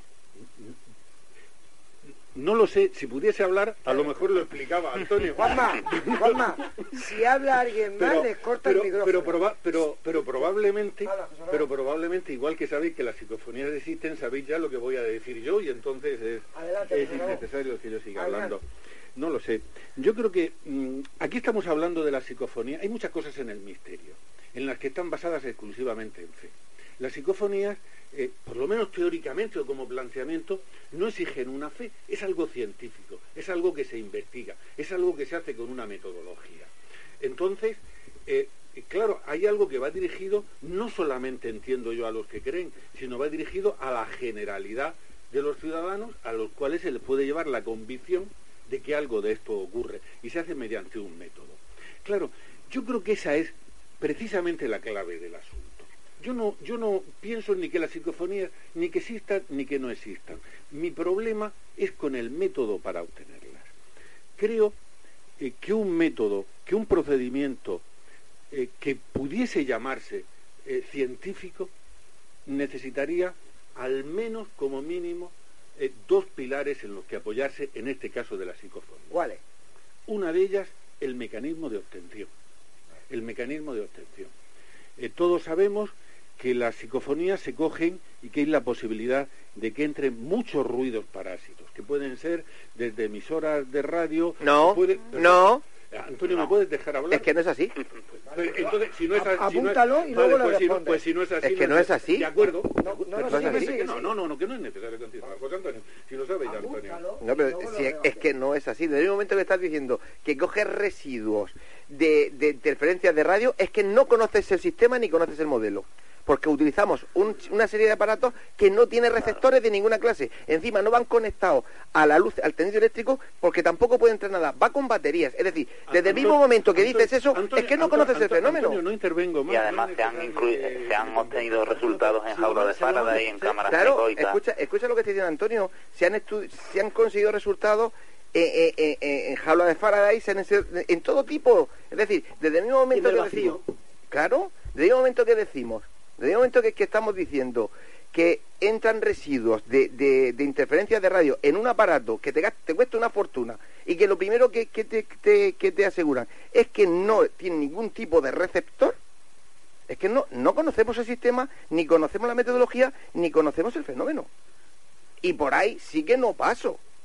No me vendáis motos. Que tú me digas que en un radiocassette de los años 50, del año 60, del año 80, en el que tenía cintas radio y la gente grababa, que podían coger cosas de esas, por supuesto que sí. Por eso se ha eliminado. An- An- Antonio, Claro. creo que está ahí alterando el funcionamiento del debate habitual y entonces me parece innecesario el seguir interviniendo. Pero- Tenéis la razón de verdad. No, no, no, no tengo interés en seguir. Pero José Ramón, seguir hablando de si tú me verdad dices. José Ramón, si tú me dices que tú tienes un radiocassette en tu casa y que tú te pones a grabar y que eso puede recoger interferencias de radio, te digo sí. Sí, porque es cierto. Pero por eso hace tanto, por eso hace tanto tiempo que ya no se utiliza ese tipo de aparatología. Es más, no solemos ni tan siquiera, ni tan siquiera conectarlo al tendido eléctrico. Así es. Es decir, si, las- si- si- es que no se puede. Hace poco, bueno, hace ya un año, había gente que me. eh, en, en una de, de las conferencias hubo un, un- un amigo, un conocido que decía. Decía, bueno, pero es que la metodología. Bueno, si tú tienes una metodología mejor, es ponla. Claro. Es ponla. Pero los aparatos que hay hoy día son totalmente garantizados de que no cogen ningún tipo de, de interferencia fuera. Conocida. Conocida, claro.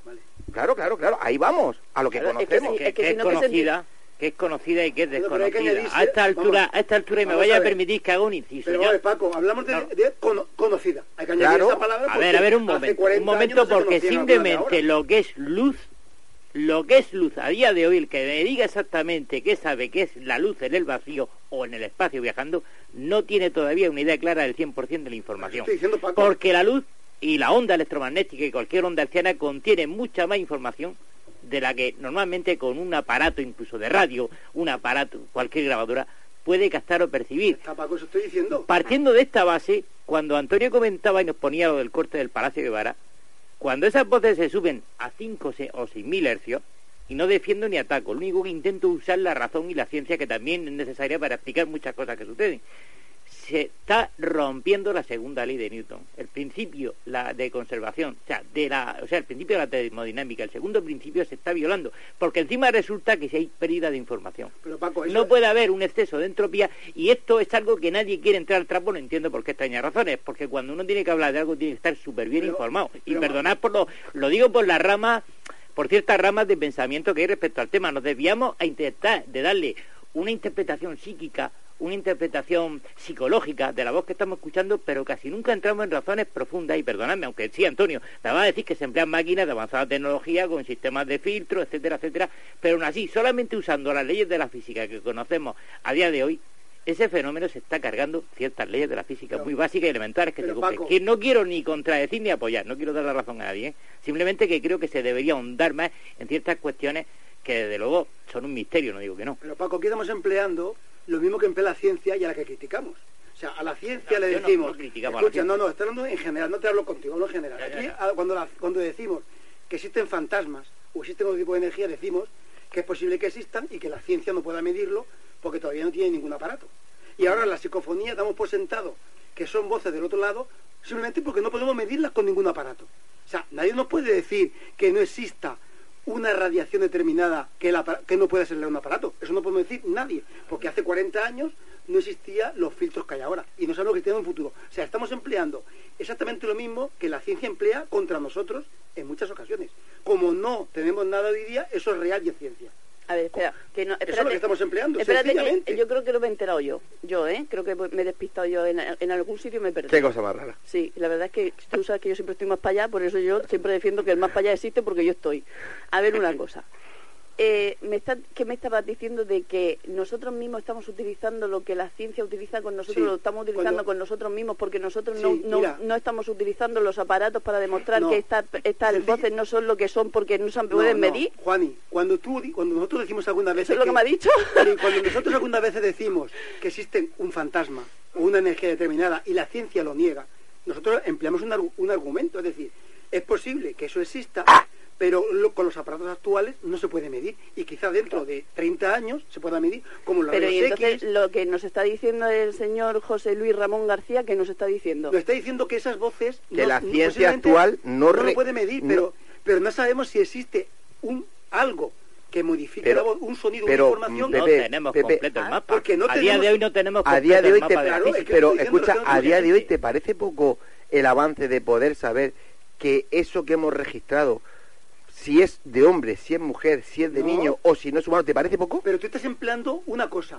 Esto es ciencia y es categórico. Y eso no es así. No, no, no, No, no, no no, no, eso. no, no, Hombre, no. eso lo has dicho, has dicho. Eso es ciencia No, es, y está es cien- demostrado. es ciencia. Claro, a día de hoy Pero- pero- a día de hoy es irrefutable mañana no lo sabemos No, no, No, eh, eso lo estoy diciendo ahora. O sea, con los aparatos que tenemos hoy día, con los aparatos que tenemos hoy día, esto es así. Claro. Pero con mañana no pero, sabemos... pero lo que lo que. Antonio vamos lo que yo he entendido lo que Antonio quiere decir es que con lo que lo que refiere a, a ciencia es se han registrado unas voces que tienen un, un- una un- Mm. Una una vibración un nivel una medida de vibración que no corresponde a algo humano es decir eso es lo que se supone que la ciencia quiere no que se lo demuestres Pues está, y cuando ¿verdad? nos metemos y utilizamos la aparatología que nos proporciona la propia ciencia o la tecnología entonces tampoco vale porque es que no sabemos de dónde es yo que yo ya no sé lo que hay que hacer. Perdonadme un no momento, pero a veces los generalismos sacan, sacan estos debates y más debates exteriores a este tema, los saca, saca los pies del tracto, porque los generalismos, eso es decir, la ciencia intenta demostrar. No, la, la ciencia no es que intente demostrar. Hay científicos que dentro de este campo aceptan, como bien ha dicho Antonio, que negar ese fenómeno es, es falta de información. Evidentemente aceptan que eso sucede. Otra cosa, la polémica viene cuando intentamos explicar qué es exactamente y para eso sí es necesaria la ciencia. Ah, pero- El pero- científico que hoy día de hoy niegue el suceso, volvemos a repetir, insisto, no tiene No, idea el suceso en sí no se niega, pero aquí no estamos diciendo que esto pueda ser una voz del otro mundo, como estamos diciendo, como dice la Claro, pero eso No, esa a es ver, la otra eso- vertiente. No, a ver, eso no lo ha dicho Antonio, eso lo digo No, yo. no, no, Lo- pero la- lo digo yo desde mi experiencia. Es decir, yo he estado en sesiones de Ouija donde se hace una, un, un ritual de invocación, donde hay aparatos grabándose y donde se hace la invocación a un ser o a una energía que hay en ese lugar. Y se interactúa, que por eso se le llama inteligente, porque si yo le digo, ¿cómo te llamas? Y me dice, Paco, no es a qué corresponde Paco, ¿eh? a, Paco- a cómo te llamas. O sea, ahí le vamos a dar pocas vueltas. Él tengo frío, ¿qué tiene? Frío, que, que lleva un abrigo, pues me he comprado uno de último modelo de... Pero esa de- psicofonía, No. yo hasta ahora no he oído ninguna psicofonía Esa- de ese yo no he traído psicofonías porque nadie me las ha pedido tampoco. Aquí, aquí todas las psicofonías que Pero- son palabras pero tienes- que se graban pero sí que hemos la hecho, mención de la de psicofonía, que sí que Antonio nos la ha puesto alguna vez aquí de estamos muertos, porque coña, yo creo que eso es poco, po- poca vuelta le tienes que dar a Bueno, eso. a ver, no ser que digas, no. estamos muertos de ver que ha ganado la Champions Madrid. Pues no, vale, pues a nos hemos quedado pero con el estamos muertos. eso no tiene ninguna ninguna base para que sea inteligente, porque eso es lo que conllevaría. Si eso fuera así y estuviera demostrado, conllevaría que existe espíritus, que existen videntes, que existen seres fallecidos, que hay vida más allá, que hay fenómenos paranormales. Todo Y eso como no hay una paratología que lo pueda demostrar y que diga sí Claro. somos espíritus, bueno a ver si eh, a ver si eso a no ver si puede- todavía el, el que nos ha nos ha proporcionado WhatsApp puede llegar más allá. Claro, pero ahora mismo, si todo eso no se puede demostrar con ningún aparato, ahora mismo lo único que podemos decir es que no sabemos de dónde vienen esas voces, pero no podemos decir que son ni de fallecidos ni de nada. Simplemente lo estamos, con la aparatología que tenemos hoy, grabamos unas cosas, no es que no sean extraterrestres, es que no son compatibles, o por lo menos no se registran como lo que consideramos seres humanos. Ahora, hay muchas otras formas de poder llegar, como tampoco decían antes, bueno, viene un rayos X que no es compatible con nada de lo que existe, hasta que se encontró un que aparato pode- podemos, que lo medía. podemos llegar en poco tiempo a fenómenos de, de multi, multi Claro, claro que Un sí. Kika, un Kika, un momentito. Antonio, ¿tenemos una psicofonía que otra por ahí para escuchar? Sí, bueno, eh, yo había Venga. pensado que en una noche como esta, eh, poner psicofonías nuestras no, no pegaban, ¿no? Y entonces decidí, pues, eh, poner alguna psicofonía captada, por, por ejemplo, por el legendario investigador de parapsicología española, don Germán de Argumosa. Vamos a poner una que la obtuvo en un chalet de las fueras de Madrid. La duración eh, de, de esta, de esta psicofonía dura unos, unos 10 minutos. Aquí vamos a poner menos tiempo, vamos a poner unos, unos 40, 50 segundos en la que dentro de, de una amalgama de ruido aparece una voz que dice agua, agua, me ahogo, y después una voz femenina nombra a uno de los presentes en la investigación y dice, ya te tengo, te mataré, te mataré, te mataré. A los tres meses la persona nombrada que había nombrado esa voz falleció. Vamos a escucharla.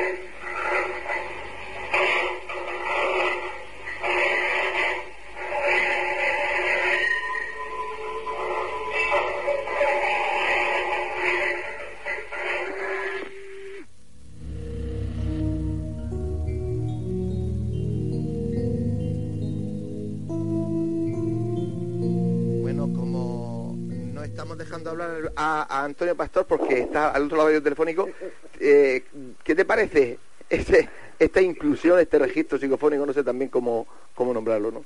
bueno, mítica del gran don Germán de Argumosa. Eh, yo para mí no la catalogaría como psicofonía, sino más como grabación paranormal. Sí. Porque la verdad es que no tiene las características normales de lo que es una psicofonía y además nada más que con el tiempo que, que dura eso es inusual. Pero la verdad es que viniendo de quien viene, don Germán de Argumosa es totalmente respetable. Eh, si bien eh, haciendo alusión a lo que habéis hablado anteriormente, tenemos que ser humildes en ese aspecto. Eh, el científico en sí no puede pensar que con lo que es la ciencia actual se puede explicar todo. Eh, no podemos explicar lo que es el origen de la psicofonía. Eh, hay que ser sinceros. Eh, hay muchas hipótesis y mientras que ninguna sea refutada, pues cualquier hipótesis es válida. Lo que sí tenemos que ayudarnos es de lo que es la ciencia en sí, pues para intentar ir avanzando eh, con programas como hemos dicho antes, con el PRA, con las nuevas tecnologías y con los avances científicos, pues y bueno, que más, que más avance científico que con lo que es el tema de las teorías de supercuerdas y demás, que ya nos van abriendo eh, eh, lo que es el, Efectivamente. la existencia en sí a mul- multidimensional. Es decir, eh, yo, cre- yo entiendo de mi modesta opinión eh, y desde mi punto de vista que ciencia y parapsicología cada vez van más de la mano. No sé si, si llegará a ser bueno o malo, no, pero yo, yo lo veo así. Yo creo que que realmente para que se tome en serio el mundo de la parapsicología en España, por desgracia, eh, es la única vía. La única vía. efectivamente, si es que yo siempre digo lo mismo, eh, la gente que estamos del lado de, de- de lo que es el mundo paranormal, eh, no, eh, siempre estamos quejándonos que es que la ciencia no nos pone herramientas.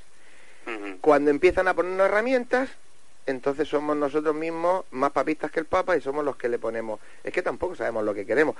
Vamos a escuchar otra psicofonía de- de- del maestro Germán de Argumosa. En esta ocasión se oye una voz de una niña que dice, tengo miedo.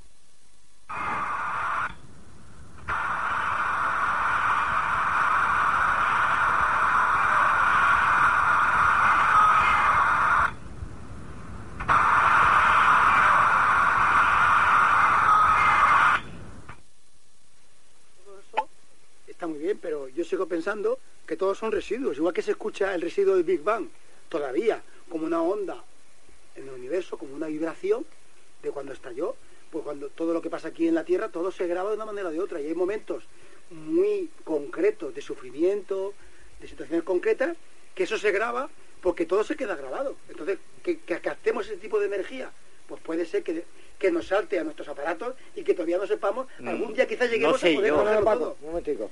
Eh, Juani, que me está que me salte. Sí, estoy que voy a saltar yo sobre Pepe. Espérate, Paco. A ver una cosa, Pepe. Al principio hemos dicho que hay distintos registros y que distintos sonidos, ¿vale? Es decir, hemos puesto el ejemplo de Belchite de los aviones y de las bombas, ¿vale? Y eso llamamos residuos, ¿de acuerdo? La cosa es que cuando esta nena dice tengo miedo, ¿eh? Si previamente hay una conversación o no, o simplemente se registra, ya no es el residuo simplemente de un sonido de algo que cae o algo que se produce o del estallido, sino que es una voz de una niña que dice que tengo miedo. Ya, Ahora, podría estar sí, pasando un proceso. podría estar pasando un proceso. ¿Pero qué proceso está pasando?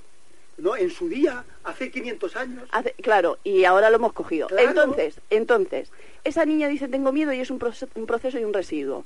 Y en la psicofonía anterior, cuando esa voz le dice a la persona, al investigador que estaba en el, en el sitio, que te mataré, que te mataré, que te mataré, y a los tres meses muere también... ¿Asesinado ta- o de No, no, no. de- yo no sé si asesinado o de accidente. Yo creo, que yo creo que tiene poco que ver, porque si, yo- si ahora mismo aquí cogemos una voz que diga, Pepe, te mataré, te mataré, te mataré, y dentro de tres meses tú mueres, yo ya te digo, yo no vengo más aquí. Bueno, vamos a ver, te mataré, te mataré. A ver, es lo que registra la ver, psicofonía. ¿Eso también es un residuo? Venga, a ver. eh, eh, perdóname, está entrando Antonio y es que él es el único que no está aquí. Sí, sí, no, no. Cuando cuando tenemos eh, delante varios planteamientos, tenemos que, que coger el planteamiento que más se nos va adaptando a nuestra casuística. Y es de recibo eh, también plantearse lo que es el, la hipótesis trascendental, porque por casuística en muchas ocasiones pues nos hacen pensar en ella, pero que esa hipótesis es igual de válida que cualquier otra. Pueden ser residuos, puede ser eh, lo que es el- lo que defiende la hipótesis trascendental, puede ser incluso alteraciones por nuestra mente, lo que es el fenómeno de sí capa, eh, en fin, pueden ser muchísimas de, la- de las hipótesis. Lo único que podemos hacer es experimentar, pero yo creo que nadie nadie está defendiendo ni una hipótesis ni otra. Es más, yo creo que se está barajando todas y cualquiera de ellas puede ser la, la correcta o cualquiera de ellas en sí puede ser un cúmulo de, de, de las mismas hipótesis, porque realmente es que no, no sabemos el origen. Sí, sí, Antonio, tienes toda la razón del mundo. Si el caso es que hay ciertos ciertos casos, y valga la redundancia, hay ciertos casos donde sí hay una interactuación, sí hay Claro, unas respuestas claro. hacia hechos de esa Y persona cuando y estaba en llamarte vida. por tu nombre y, y contestar en un momento dado una pregunta eh, Concreta. con otra voz, una pregunta concreta con otra voz, pero de la forma que te contestaría la persona con la que intentas contactar. Es decir, eh, que por casuística la hipótesis trascendental la tenemos que tener en cuenta. Cosa diferente es ceñirnos a esa hipótesis. No, somos experimentadores, somos investigadores, tenemos que estar abiertos a cualquier a cualquier opción. Lo que también hay que tener en cuenta que eh, si podemos plantearnos las hipótesis que eh, la fenomenología en sí de un- la captación de una psicofonía es por la alteración de la mente sobre esa materia que es lo que es la grabadora, a mí se me antoja casi igual de impresionante que sea de un origen trascendental. Efectivamente, es, peor, es peor la explicación esa que, Claro. que- que la otra, ¿no? Antes y de, quieras o no, al final es un misterio Claro, y es an- lo que hay que resolver, ¿no? Sí, antes de seguir y a colación de lo que estamos hablando, vamos a escuchar un- o- a otro legendario de la parapsicología española, Sinesio Darnell, quien hace una pregunta sobre el origen de la psicofonía y una voz le responde esa dimensional. Vamos a escucharlo.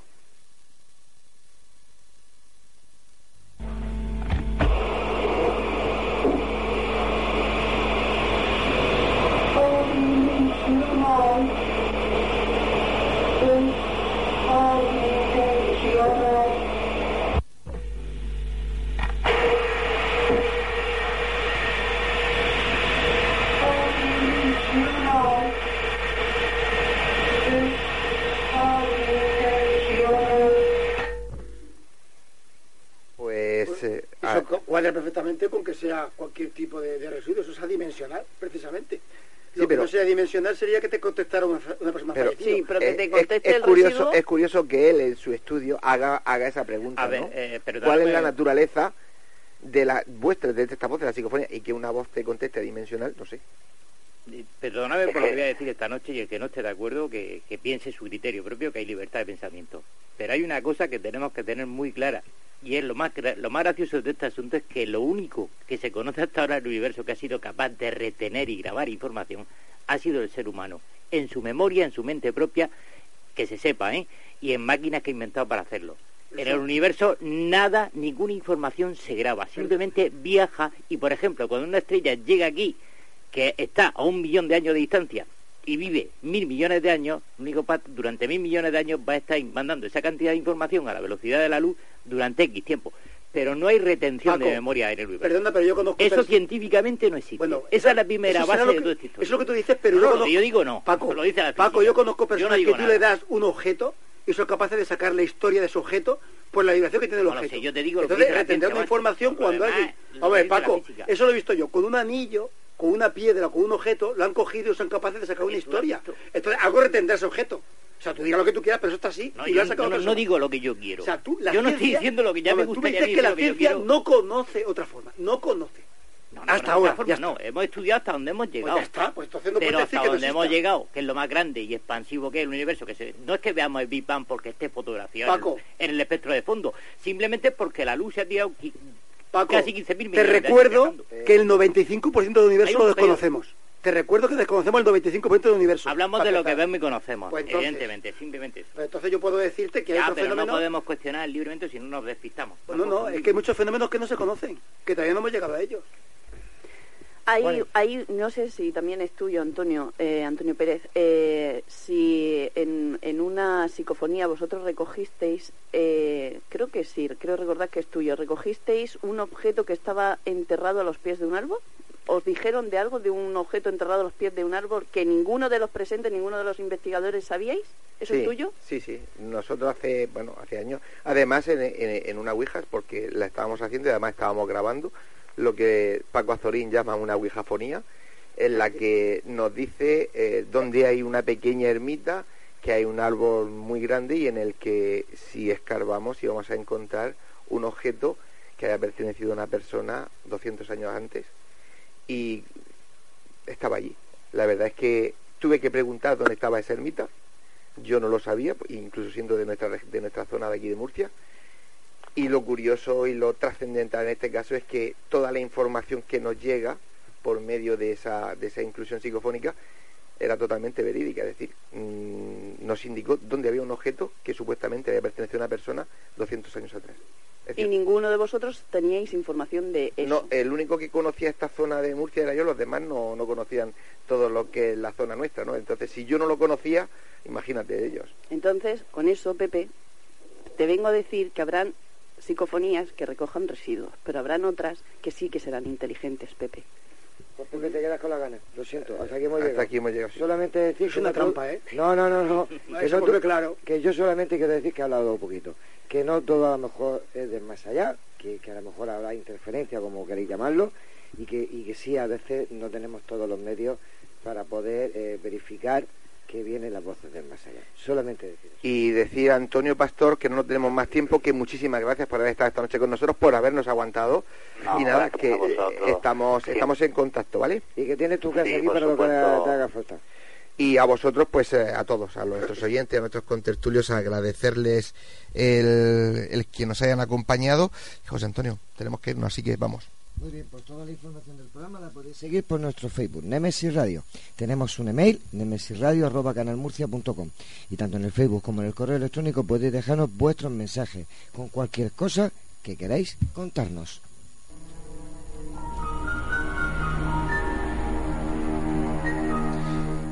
Y recuerden, Nemesis Radio todos los jueves a partir de las 22 horas y los domingos a partir de las 21 horas en Radio Inter 96.8 de la FM y en Radio Intereconomía 90.7 de la FM en toda la región de Murcia. Por internet, ya saben, a través de la web www.lainter968.es.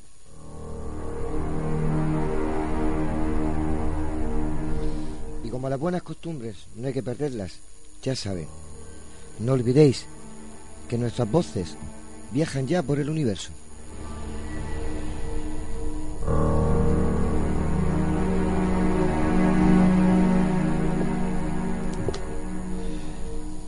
Queridos oyentes, les deseamos un, que tengáis una feliz semana y os esperamos el próximo jueves a las 22 horas aquí en Nemesis Radio. No nos falléis, pasamos lista. Buenas noches. Adiós.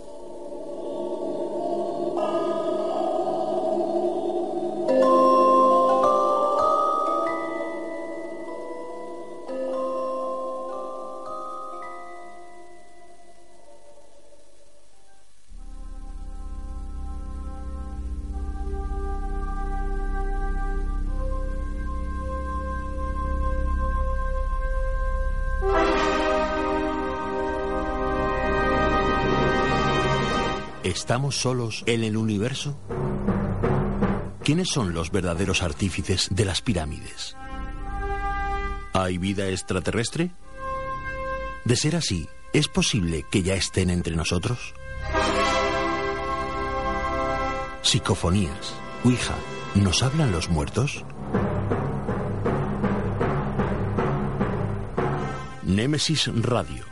Viajando a lo desconocido. Sobrepasando el horizonte de la conciencia. Némesis Radio. Programa dirigido y presentado por Antonio Pérez y José Antonio Martínez. Todos los jueves a las 10 de la noche y los domingos a las 9. En Radio Inter y Radio Intereconomía, Región de Murcia. Némesis Radio.